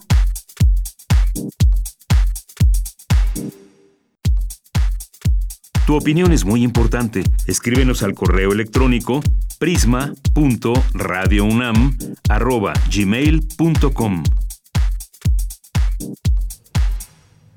Son las 2 de la tarde con 23 minutos y ahora vamos a platicar, como les habíamos dicho al inicio del programa, hemos estado aquí platicando de las características de algunos países en cuanto a su sistema de salud, por ejemplo, y cómo enfrentan la pandemia y hemos hablado de una gran variedad de ellos. Hoy vamos a platicar sobre Irán y el coronavirus. Eh, como sabemos, bueno, pues Irán es un país asiático, cuenta con una población de 83 millones 180 83.741 habitantes. Pero ¿qué más conocemos de, de Irán? ¿Cómo es su, su desarrollo humano, su índice de libertad, de economía? ¿Cómo es su territorio? Por ejemplo, ¿sabían que cuenta con 11 de los 13 climas existentes en el mundo?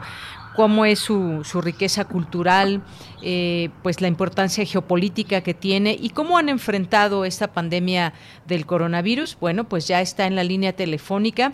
Agradecemos, como siempre, que nos toma esta llamada a la doctora María Cristina Rosas González, que es doctora en estudios latinoamericanos por la UNAM, profesora del Centro de Relaciones Internacionales de la Facultad de Ciencias Políticas y Sociales de la UNAM. ¿Qué tal, doctora? ¿Cómo está? Muy buenas tardes. Buenas tardes, Deyanira. Como siempre, un gusto platicar con usted y con su auditorio. Gracias, doctora. Pues hablemos de, la República Islámica de Irán, este país que ha sido de, digamos, de esta zona un poco, eh, pues de los más golpeados en Medio Oriente por COVID-19. Cuéntenos un poco del contexto en que se dan estas condiciones y qué, es importante conocer de Irán. Claro que sí, con mucho gusto. Irán mm, me da la impresión de que es un país muy desconocido para nosotros. Eh, sin embargo, es un país tremendamente importante cuando pensamos en la geopolítica de Medio Oriente, porque es como un centro de equilibrio respecto a otras potencias regionales. Pensamos, por supuesto, en Israel, pero también tiene una rivalidad con Turquía, con Arabia Saudita, y, tiene una influencia muy importante porque es un país donde predomina eh, la la chiita del Islam, que es considerada como la más tradicional.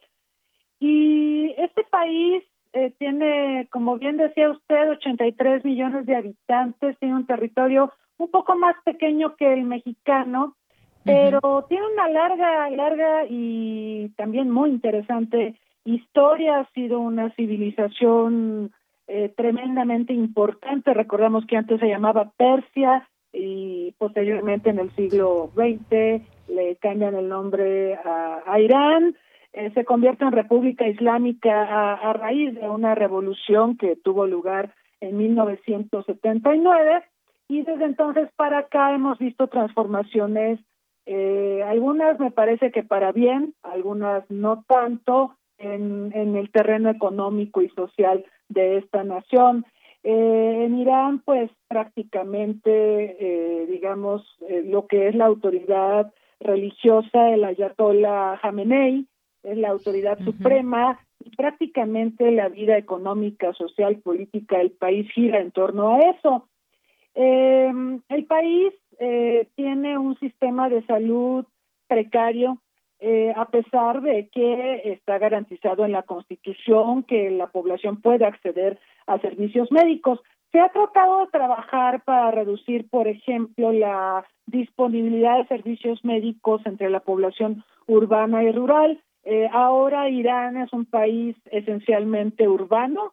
Tres de cada cuatro iraníes viven en ciudades, pero hay una cuarta parte de la población que vive en zonas rurales y eh, pues se ha buscado reducir el acceso, la, la diferencia, la dificultad de acceso a servicios de salud para zonas rurales y zonas urbanas. Desafortunadamente la proporción, por ejemplo, de personal de salud por cada mil habitantes en Irán es bastante baja, eh, sorprende mucho. También sorprende, por ejemplo, el gasto de bolsillo. El gasto de bolsillo es un indicador que usan los organismos internacionales para determinar qué porcentaje del gasto en salud de un país recae directamente en las personas. Como lo hemos comentado en otras ocasiones de Yanira en este espacio, México tiene un altísimo gasto en salud, 40% de lo que gasta el país en salud sale de nuestros bolsillos. Pero Irán no se queda atrás. Irán eh, todavía a principios de este siglo destinaba el 60% o el 60% del gasto lo originaban eh, los propios iraníes de su bolsillo. Esto es terrible porque esto significa que las personas de los limitados recursos de que disponen para satisfacer sus necesidades tienen que destinar un porcentaje importante de esos recursos, de sus salarios, qué sé yo, de la economía familiar a sufragar o desembolsar para fines de salud. Y, y hoy Irán tiene un 40% de gasto de bolsillo en salud. La, la realidad es que es una carga tremenda para ellos y eh, yo creo que todos estos son factores que han abonado a que Irán sea el país más golpeado en Medio Oriente por el coronavirus, ocupa la posición 14 por casos confirmados y el octavo lugar por defunciones. Eh, hay un factor que sí tendríamos que añadir eh, a la explicación de por qué a Irán le pega tanto el coronavirus y tiene que ver directamente con las sanciones que se le aplican a este país en razón de su programa nuclear. Eh, de hecho, Irán ha sido sancionado prácticamente desde el triunfo de la Revolución Islámica en el 79, pero en los últimos años se han acentuado las sanciones que buscan presionar al gobierno iraní para que eh, su programa nuclear no se destine a fines bélicos. Irán genera energía por la parte nuclear con fines pacíficos, pero se teme que pudiera derivar esas capacidades a la esfera militar. Así que las sanciones han sido muy amplias, se han traducido, por ejemplo, en restricciones para acceder a una serie de insumos que en estos momentos de pandemia serían fundamentales para el país. También se le han aplicado sanciones en la venta de hidrocarburos y se ha llegado al punto por parte de la administración Trump de eh, castigar a países que tengan relaciones comerciales con Irán. Esto es el colmo porque pues nosotros sabemos que no es el momento de ser mezquinos, es un momento de emergencia mundial y sería muy importante que eh, se pudiera avanzar en la cooperación internacional en una circunstancia tan difícil como la que enfrenta este país. Claro, eh, doctora. Pues recordar algunos datos que también usted eh, escribe también en este artículo. El primer caso de una persona con SARS-CoV-2 eh, fue se dio allá en Irán el 19 de febrero, un caso confirmado, y pues hasta hasta el momento, hasta el 17 de noviembre, había 42.461 defunciones, casi 800.000 casos confirmados, y bueno, pues se habla de una letalidad eh, alta de esta eh, enfermedad con referencia pues a otros países también eh, cercanos o de esa de esa zona. Cómo lo está enfrentando lo está enfrentando de una de qué manera ya que usted nos platicaba también de cómo es el sistema de salud allá en, en, Irán que además tiene una una fama digamos positiva el desarrollo de la medicina desde desde la antigüedad pero cómo lo ha estado enfrentando Irán este tema del coronavirus? Ha sido difícil, Deyanira, porque las propias sanciones que ha recibido el país han mermado mucho la economía nacional. El año pasado, por ejemplo, las autoridades de Irán aumentaron el precio de la gasolina en un intento desesperado por incrementar la recaudación tributaria y hubo manifestaciones, la gente salió a las calles. Hay que recordar que Irán es uno de los países, el segundo, donde más eh, personas mueren porque se aplica la pena de muerte. El primer lugar lo tiene China, el segundo es Irán. Entonces hay castigos eh, pues eh, fuertes hacia la población cuando se manifiesta y demás. Y eh, también eh, yo creo que no ayuda de repente cómo las autoridades buscan politizar la pandemia eh, para, me imagino yo, beneficio personal o para justificar muchas carencias que tiene el país. Por ejemplo, hemos criticado mucho la infodemia y las noticias falsas.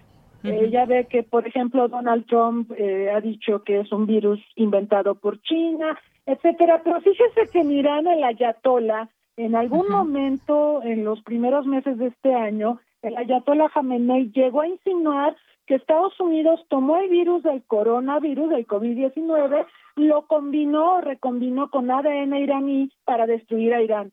Eh, la verdad es que este tipo de declaraciones que son risibles no le hacen ningún bien a la ciencia ni tampoco a Irán. Y esto a la población, busca justificar, obviamente, la mala gestión de las autoridades en torno a la pandemia. Obviamente Irán sí ha recibido ayuda humanitaria de muchos países. Hay un mecanismo que se activa en Europa eh, que permite brindarle ayuda a pesar de las sanciones que se le aplican por su programa nuclear. Hay un mecanismo que permite darle ayuda por razones humanitarias y ha fluido ayuda de Rusia, de China. China le está enviando medicamentos, material médico, etcétera. Eh, Irán ha tenido que lidiar con la desinformación porque como está prohibido el consumo de alcohol, hay mucha desinformación respecto a qué alcohol es bebible. Y por ahí circuló otra noticia falsa que decía que el coronavirus se puede controlar si se ingiere alcohol. Y mucha gente no entiende la diferencia entre etanol y metanol. El etanol es el alcohol que nosotros podemos consumir, por ejemplo, en el vino, pero el metanol es el de la curación y mucha gente empezó a tomar metanol y hubo 700 muertos en abril por ingesta de metanol. Eso es muy lamentable. Falta mucha educación en salud, de Yanira, mucha en este país.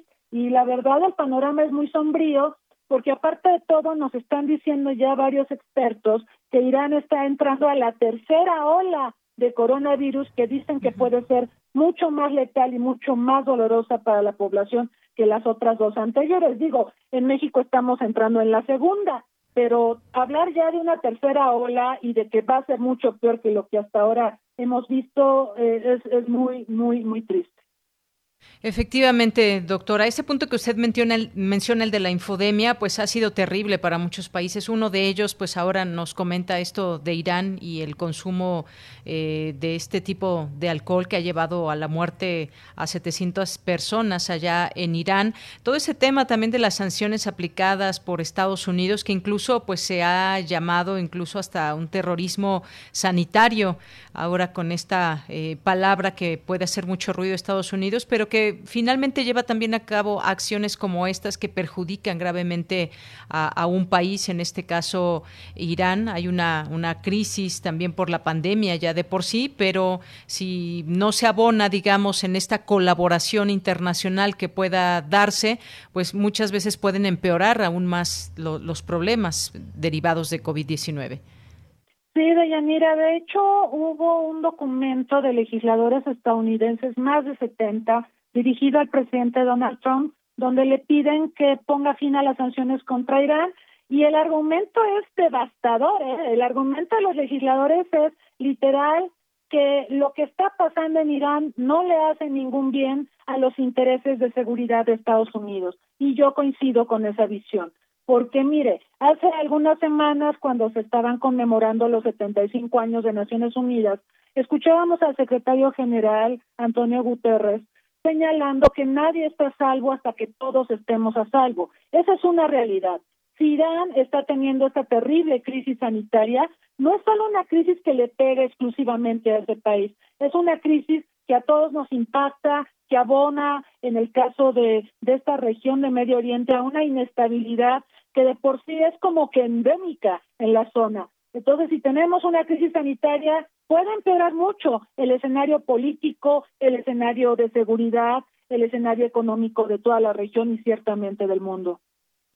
Bien, pues interesante este análisis, doctora, también para conocer, decía usted, quizás no conocemos mucho de, de, este país, los mexicanos, pero siempre es importante también saber cómo se ubica en el contexto internacional muchos países, en este caso eh, Irán, las relaciones comerciales, la geopolítica, que tiene también una gran importancia de conocer todos estos eh, movimientos, alianzas que pueda haber con el mundo y pues la realidad también de este país. Doctora, muchas gracias como siempre por estar con nosotros.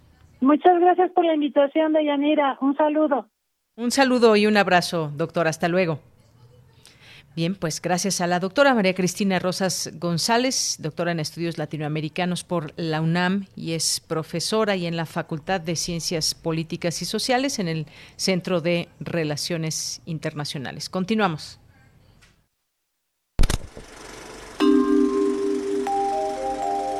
Cine Maedro.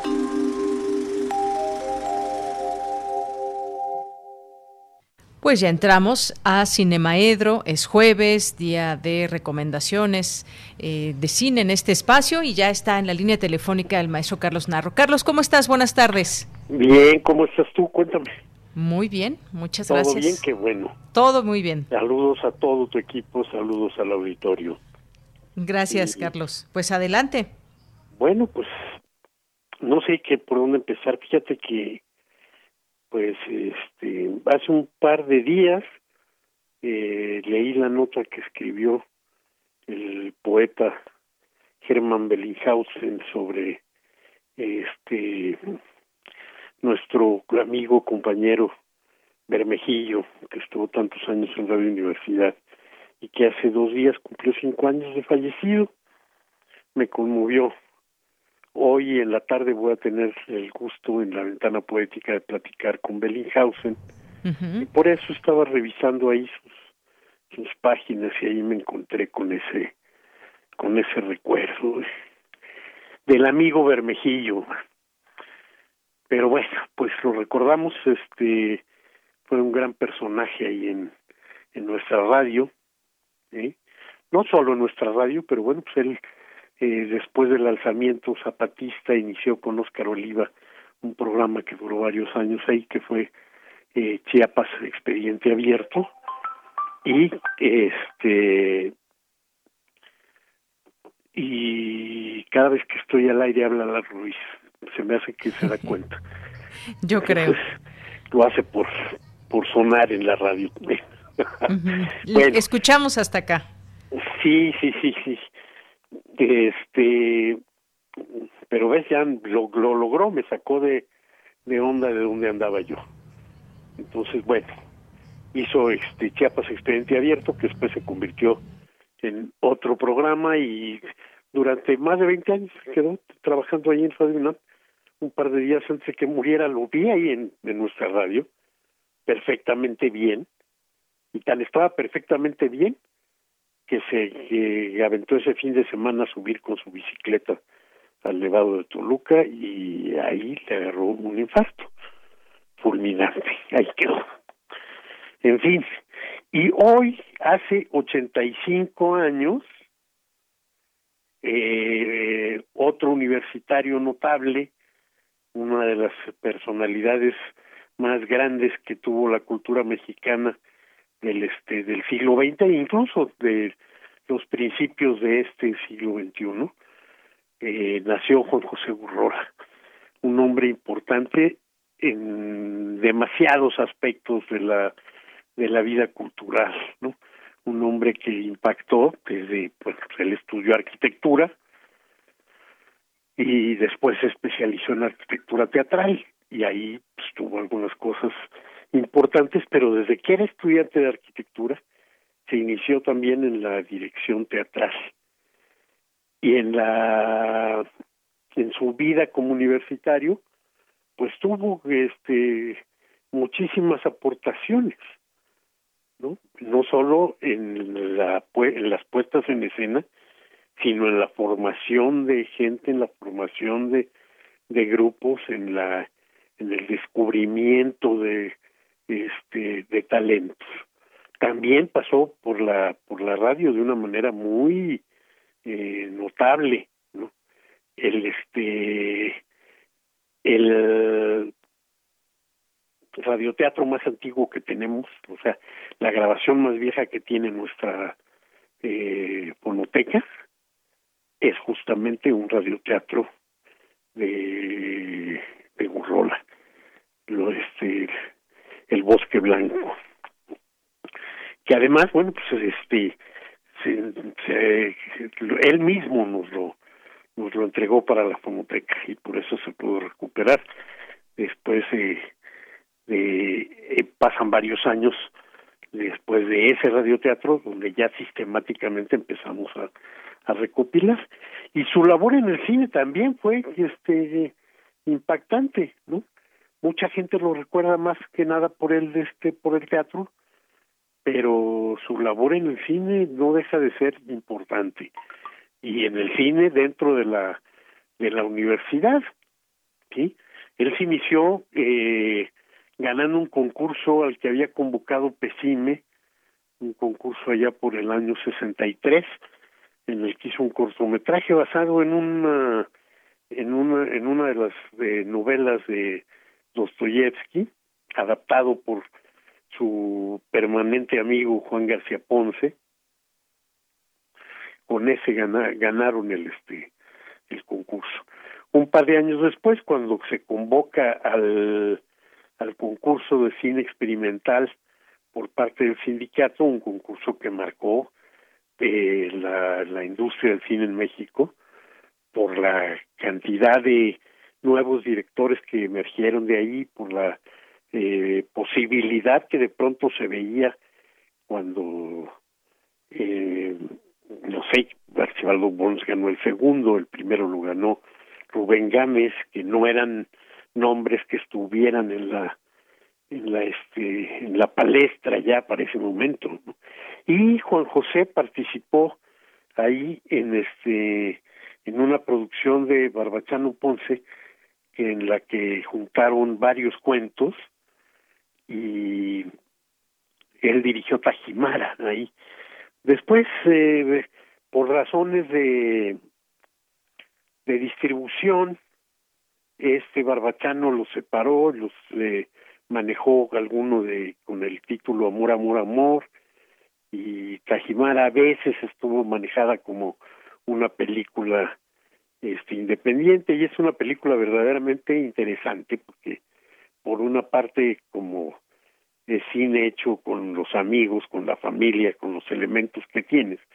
Y pues los amigos, la familia y todo eso, en el caso de Juan José, eran gente muy notable para el este para el mundo cultural mexicano, pues ahí de pronto, por ejemplo, hay una fiesta en la que entre los eh, fiesteros está Juan García Ponce cuando todavía tenía movilidad, está este Carlos Monsiváis, en fin, la película es muy hermosa, la película es muy muy buena y es quizá una de las menos experimentales de sus películas, a pesar de que está hecha para el concurso de cine experimental, ¿no? en el que no todo lo que entró ahí fue tan experimental como la fórmula secreta, pero bueno, pues era experimental también en términos de que se hacía algo que era completamente fuera de lo que eran los esquemas de la fábrica de churros, que era en los años 60 el cine mexicano.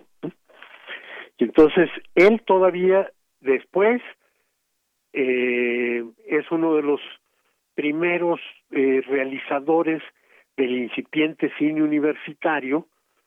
Ahí le toca dirigir eh, en una serie de cortometrajes que eran sobre artistas mexicanos. Me acuerdo muy bien de Gironela, por ejemplo, que es un corto excepcional. Hace también el corto de José Luis Cuevas. Son varios los cortos que este que realiza ahí.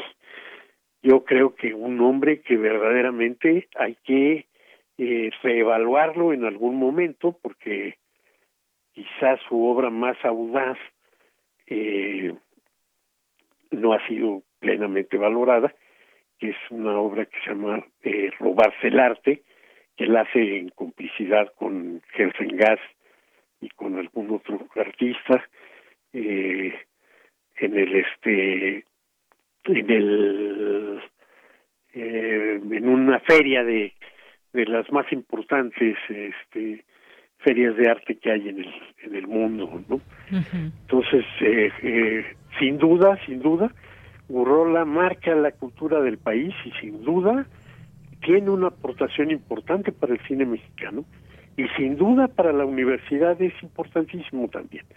Su última puesta en escena fue un Hamlet que estuvo en el Teatro de Arquitectura y que pues en su corta temporada con todas las funciones llenas todo el mundo lo recuerda, porque además era un Hamlet que provenía la puesta en escena de una traducción también efectuada por directamente por Juan José Gurrola. Y bueno, pues, pues se nos fue. Se nos fue. Sí, oye, y pues, pero no era nada más, a menos que me digas que ya me calle, no, nos faltan las recomendaciones en un minuto, Carlos. Además, no, no, no, este, el siempre para las fechas nuestro público nos pide que comentemos que, algunas películas que tengan referencia, ¿no? Y vamos, pues mañana es el aniversario de la Revolución Mexicana. Así es. Se cumplen 110 años de la Revolución Mexicana. Y la Revolución Mexicana fue un tema, bueno, también para la, para la cultura en general. O sea, ese movimiento social sí sacudió la cultura mexicana, sí dio origen a una novelística trascendental, ¿no? Con nombres como Martín Luis Guzmán o como Mariano Azuela, eh, obras verdaderamente eh, valiosas de la literatura mexicana, pero impactó las artes plásticas con el movimiento del, este, muralismo mexicano, sin duda que también dejó su, este, su marca. El arte popular saltó a las esferas de gran arte este, desde las gubias y eh, lápices de José Guadalupe Posada. Entonces, en fin, impactó todo. Y al cine mexicano no se puede decir que no lo impactó, ¿no? Pues el género cine de la Revolución Mexicana tenía tal éxito que yo creo que todos los años había más de una película, en promedio más de una película que se desarrollara dentro de la de, los terrenos de la Revolución Mexicana.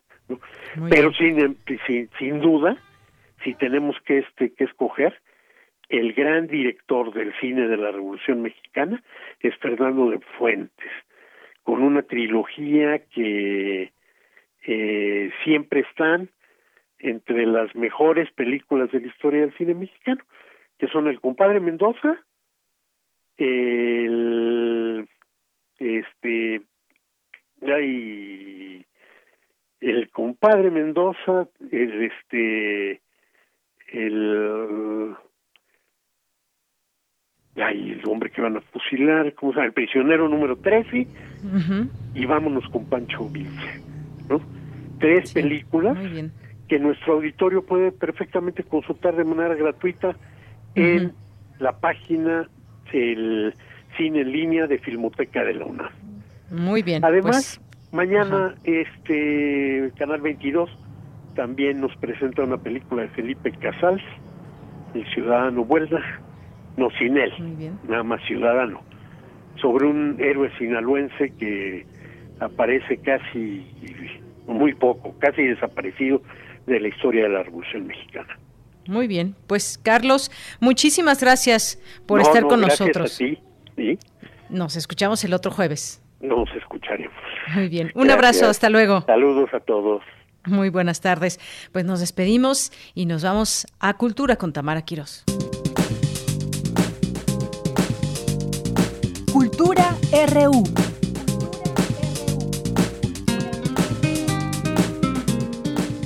Gracias, Deyanira. Como siempre es un gusto saludarte y saludar al auditorio de Prisma RU. Gracias a los que escuchan nuestra transmisión a través de las frecuencias de Radio UNAM. Nos acercamos a la recta final del programa y tenemos información sobre una puesta en escena que hoy, 19 de noviembre, inicia temporada. Les comparto que la Secretaría de Cultura y el Instituto Nacional de Bellas Artes y Literatura, a través de la Coordinación Nacional de Teatro, presentan Volver a Fuente Ovejuna, una coproducción con la compañía Cardumen Teatro. Texto de esta puesta en escena integra parte esencial de la vida del poeta y dramaturgo español Lope de Vega. Es una ficción, es, digamos, una biografía no autorizada. Y para contarnos los detalles de Volver a Fuente Ovejuna, nos acompaña en la línea Ginés Cruz. Él es director escénico. Ginés Cruz, bienvenido a este espacio. Platícanos más sobre esta obra que hoy inicia temporada en el Teatro El Granero Javier Rojas. Eh, pues mira, sí, hoy, hoy iniciamos temporada de Volver a Fuente Ovejuna. Vamos a estar desde el 19 de noviembre al 20 de diciembre en el Teatro El Granero a las 5 pm. En efecto, es una historia que habla de, más que de la vida de Lope de Vega, habla de la vida de uno de sus grandes amores, que es Elena Osorio. En realidad, eh, solo el texto de Mariana Arta Sánchez, ella, ella es quien escribió la obra, en realidad solo, solo se apropia de este momento en que, que, que en realidad no ocurrió, en que Elena Osorio intenta robar la obra de Lope que está escribiendo en ese momento, que es Puente Ovejuna, ¿no? Se la roba para, para intentar saldar una deuda con un empresario teatral. Eh, las obras de Lope en la época eran muy cotizadas, era el pop star de la época, entonces todo mundo quería sus textos, entonces justamente como era la nueva obra y pues en la época las cosas no llegaban tan rápido como, como en el momento, actual, pues el, e, era muy común que se hiciera este, este tipo de robos, que en esa época no se consideraba como tal un robo. ¿no? Entonces se toma, se toma esta idea y este momento de la vida de estos dos amantes para empezar la obra y empezar a hablar sobre un, montón de temas como son el teatro, la tiranía, eh, la fuerza de, de lo femenino, sobre todo creo que es el gran tema de la obra eh, porque justamente el texto Fuente Ovejuna de Lope de Vega habla de, un momento que, que sí ocurrió en aquella época en que eh, un grupo de, de pastores se rebelaron contra un tirano que los asolaba. Lo interesante de ese momento no es que los pastores se hayan levantado, sino que fueron las mujeres del pueblo quienes se levantaron contra el tirano, ¿no? Quienes iniciaron una lucha armada contra el, contra el poder del comendador de Fuente Ovejuna. Existe una frase muy conocida, creo que es eh, la de ¿quién mató al comendador? Fuente Ovejuna, señor, eh, que es justamente la respuesta que da el pueblo, que todos lo mataron, ¿no? Pero en realidad Fuente Ovejuna es, este grupo de mujeres que se levantan armas y que justo en esta historia está representada en Elena Osorio y su criada Tifia, que no solamente su criada, es también su secuaz, su amiga, su compañera de vida.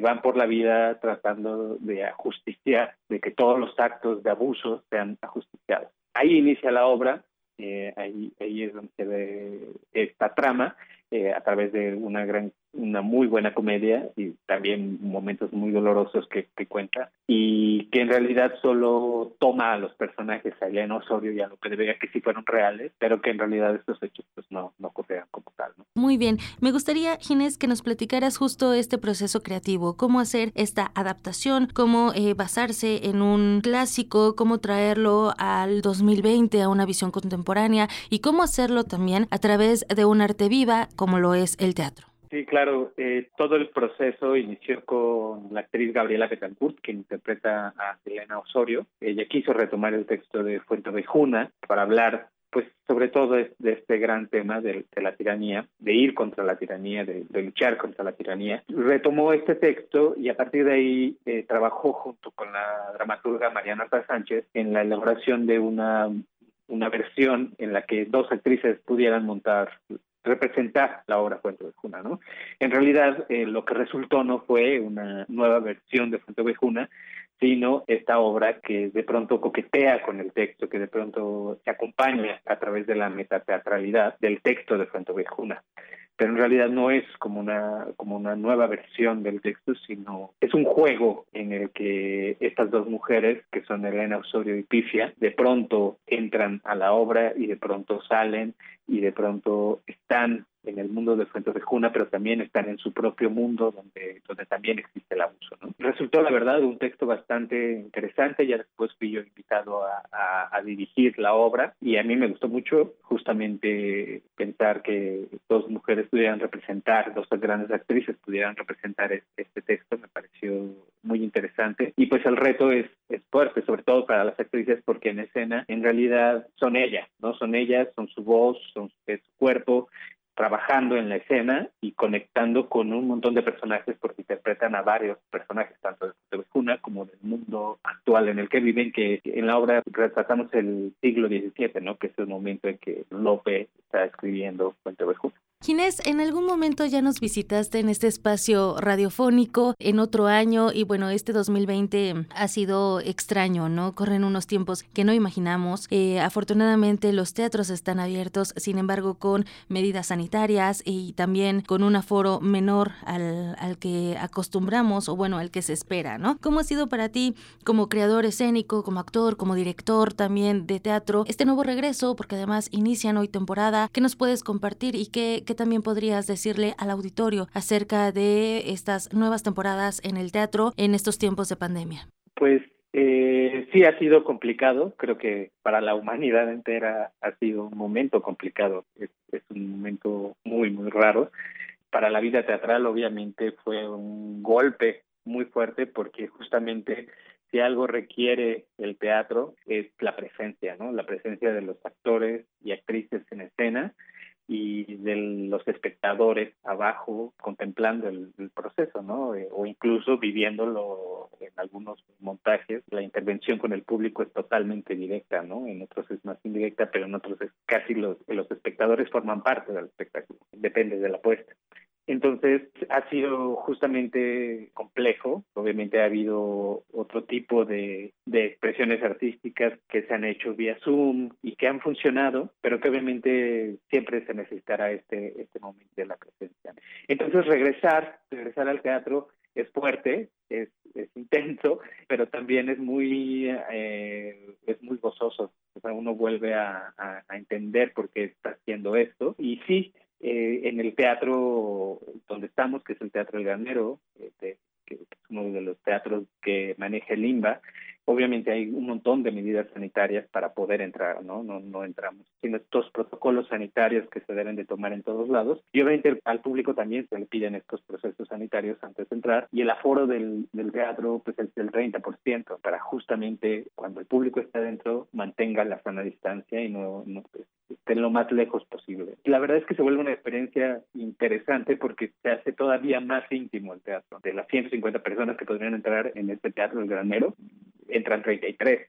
No se siente vacío, eso es interesante, que no se siente vacío, sino que al contrario se siente como muy, se siente muy acogedor y se siente la presencia, aunque, aunque muy, muy íntimo. Creo que el público eh, debe sentirse protegido ¿no? obviamente todos estamos expuestos, no sabemos cuándo puede y en dónde puede estar este virus, pero se están tomando las medidas sanitarias para que puedan entrar y sobre todo creo que es también para ayudar a reactivar la actividad artística y toda la actividad cultural que la verdad, aunque parezca que no, es una de las grandes fuentes de la economía eh, nacional y del mundo. Eh, México es, es, el, es uno de los 10 países con más teatro en el mundo y si nuestros gobiernos pudieran echar ojo en eso y ver que, ahí hay un, gran incentivo para tanto el turismo como para la, toda la reactivación económica, verían que hay una gran fuente de la economía, que lo hay en, lugares como Broadway o Argentina o en muchos otros países, ¿no? Aquí también este país, esta ciudad, específicamente la Ciudad de México, es uno de los 10 de, de, las 10 ciudades con más teatro en el mundo.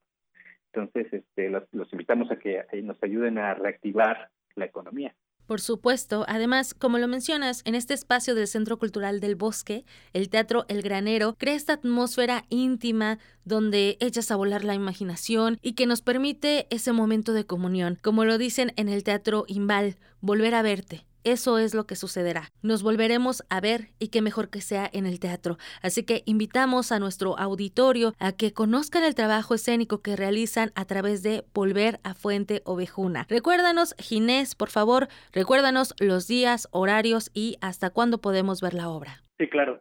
Estamos en el Teatro del Granero del Centro Cultural del Bosque, que se encuentra atrás del Auditorio Nacional, de jueves a domingo a las 5 de la tarde. Mm, les recomendamos ir a las primeras funciones por, por aquello de que no sabemos qué pueda ocurrir mañana, ¿no? Este, les invitamos a, a eso. Y hay muy, muy buenas promociones también en el teatro. Los jueves, todos los jueves son de 30 pesos. Desde hoy empieza esa, esa promoción y los viernes son de 45 pesos y si su economía está de verdad muy, muy terrible por aquello de, la pandemia, les invitamos también a que nos sigan en nuestras redes sociales de la compañía, que es Cardumen Teatro, en Twitter arroba Cardumen Teatro, en Instagram Cardumen Teatro CDMX y que nos pidan algún boleto de descuento, ¿no? Este, con todo gusto se los daremos, nos dará gusto volver a verte, justamente como, como dice la frase de, de Lima. Ginés Cruz, gracias por tomar la llamada, por contarnos de qué va Volver a Fuente Ovejuna y también por compartirnos parte del proceso creativo de esta puesta en escena. A ti, esperamos hoy, hoy es el día del estreno de Volver a Fuente Ovejuna a las 5 de la tarde en el Teatro El Granero del Centro Cultural del Bosque, atrás del Auditorio Nacional. Muchas gracias. Él fue Ginés Cruz, director de la puesta en escena Volver a Fuente Ovejuna. Los invitamos a que sigan las redes sociales. También recuerden seguirnos en arroba prisma.ru. A mí me encuentran en arroba tamaraquiros-m. Que tengan una excelente tarde. De Yanira te regreso los micrófonos. Muchas gracias, Tamara. Nos escuchamos mañana en punto de la una. Ya nos despedimos. Gracias por su sintonía. A nombre de todos, soy de Yanira Morán. Buenas tardes y buen provecho.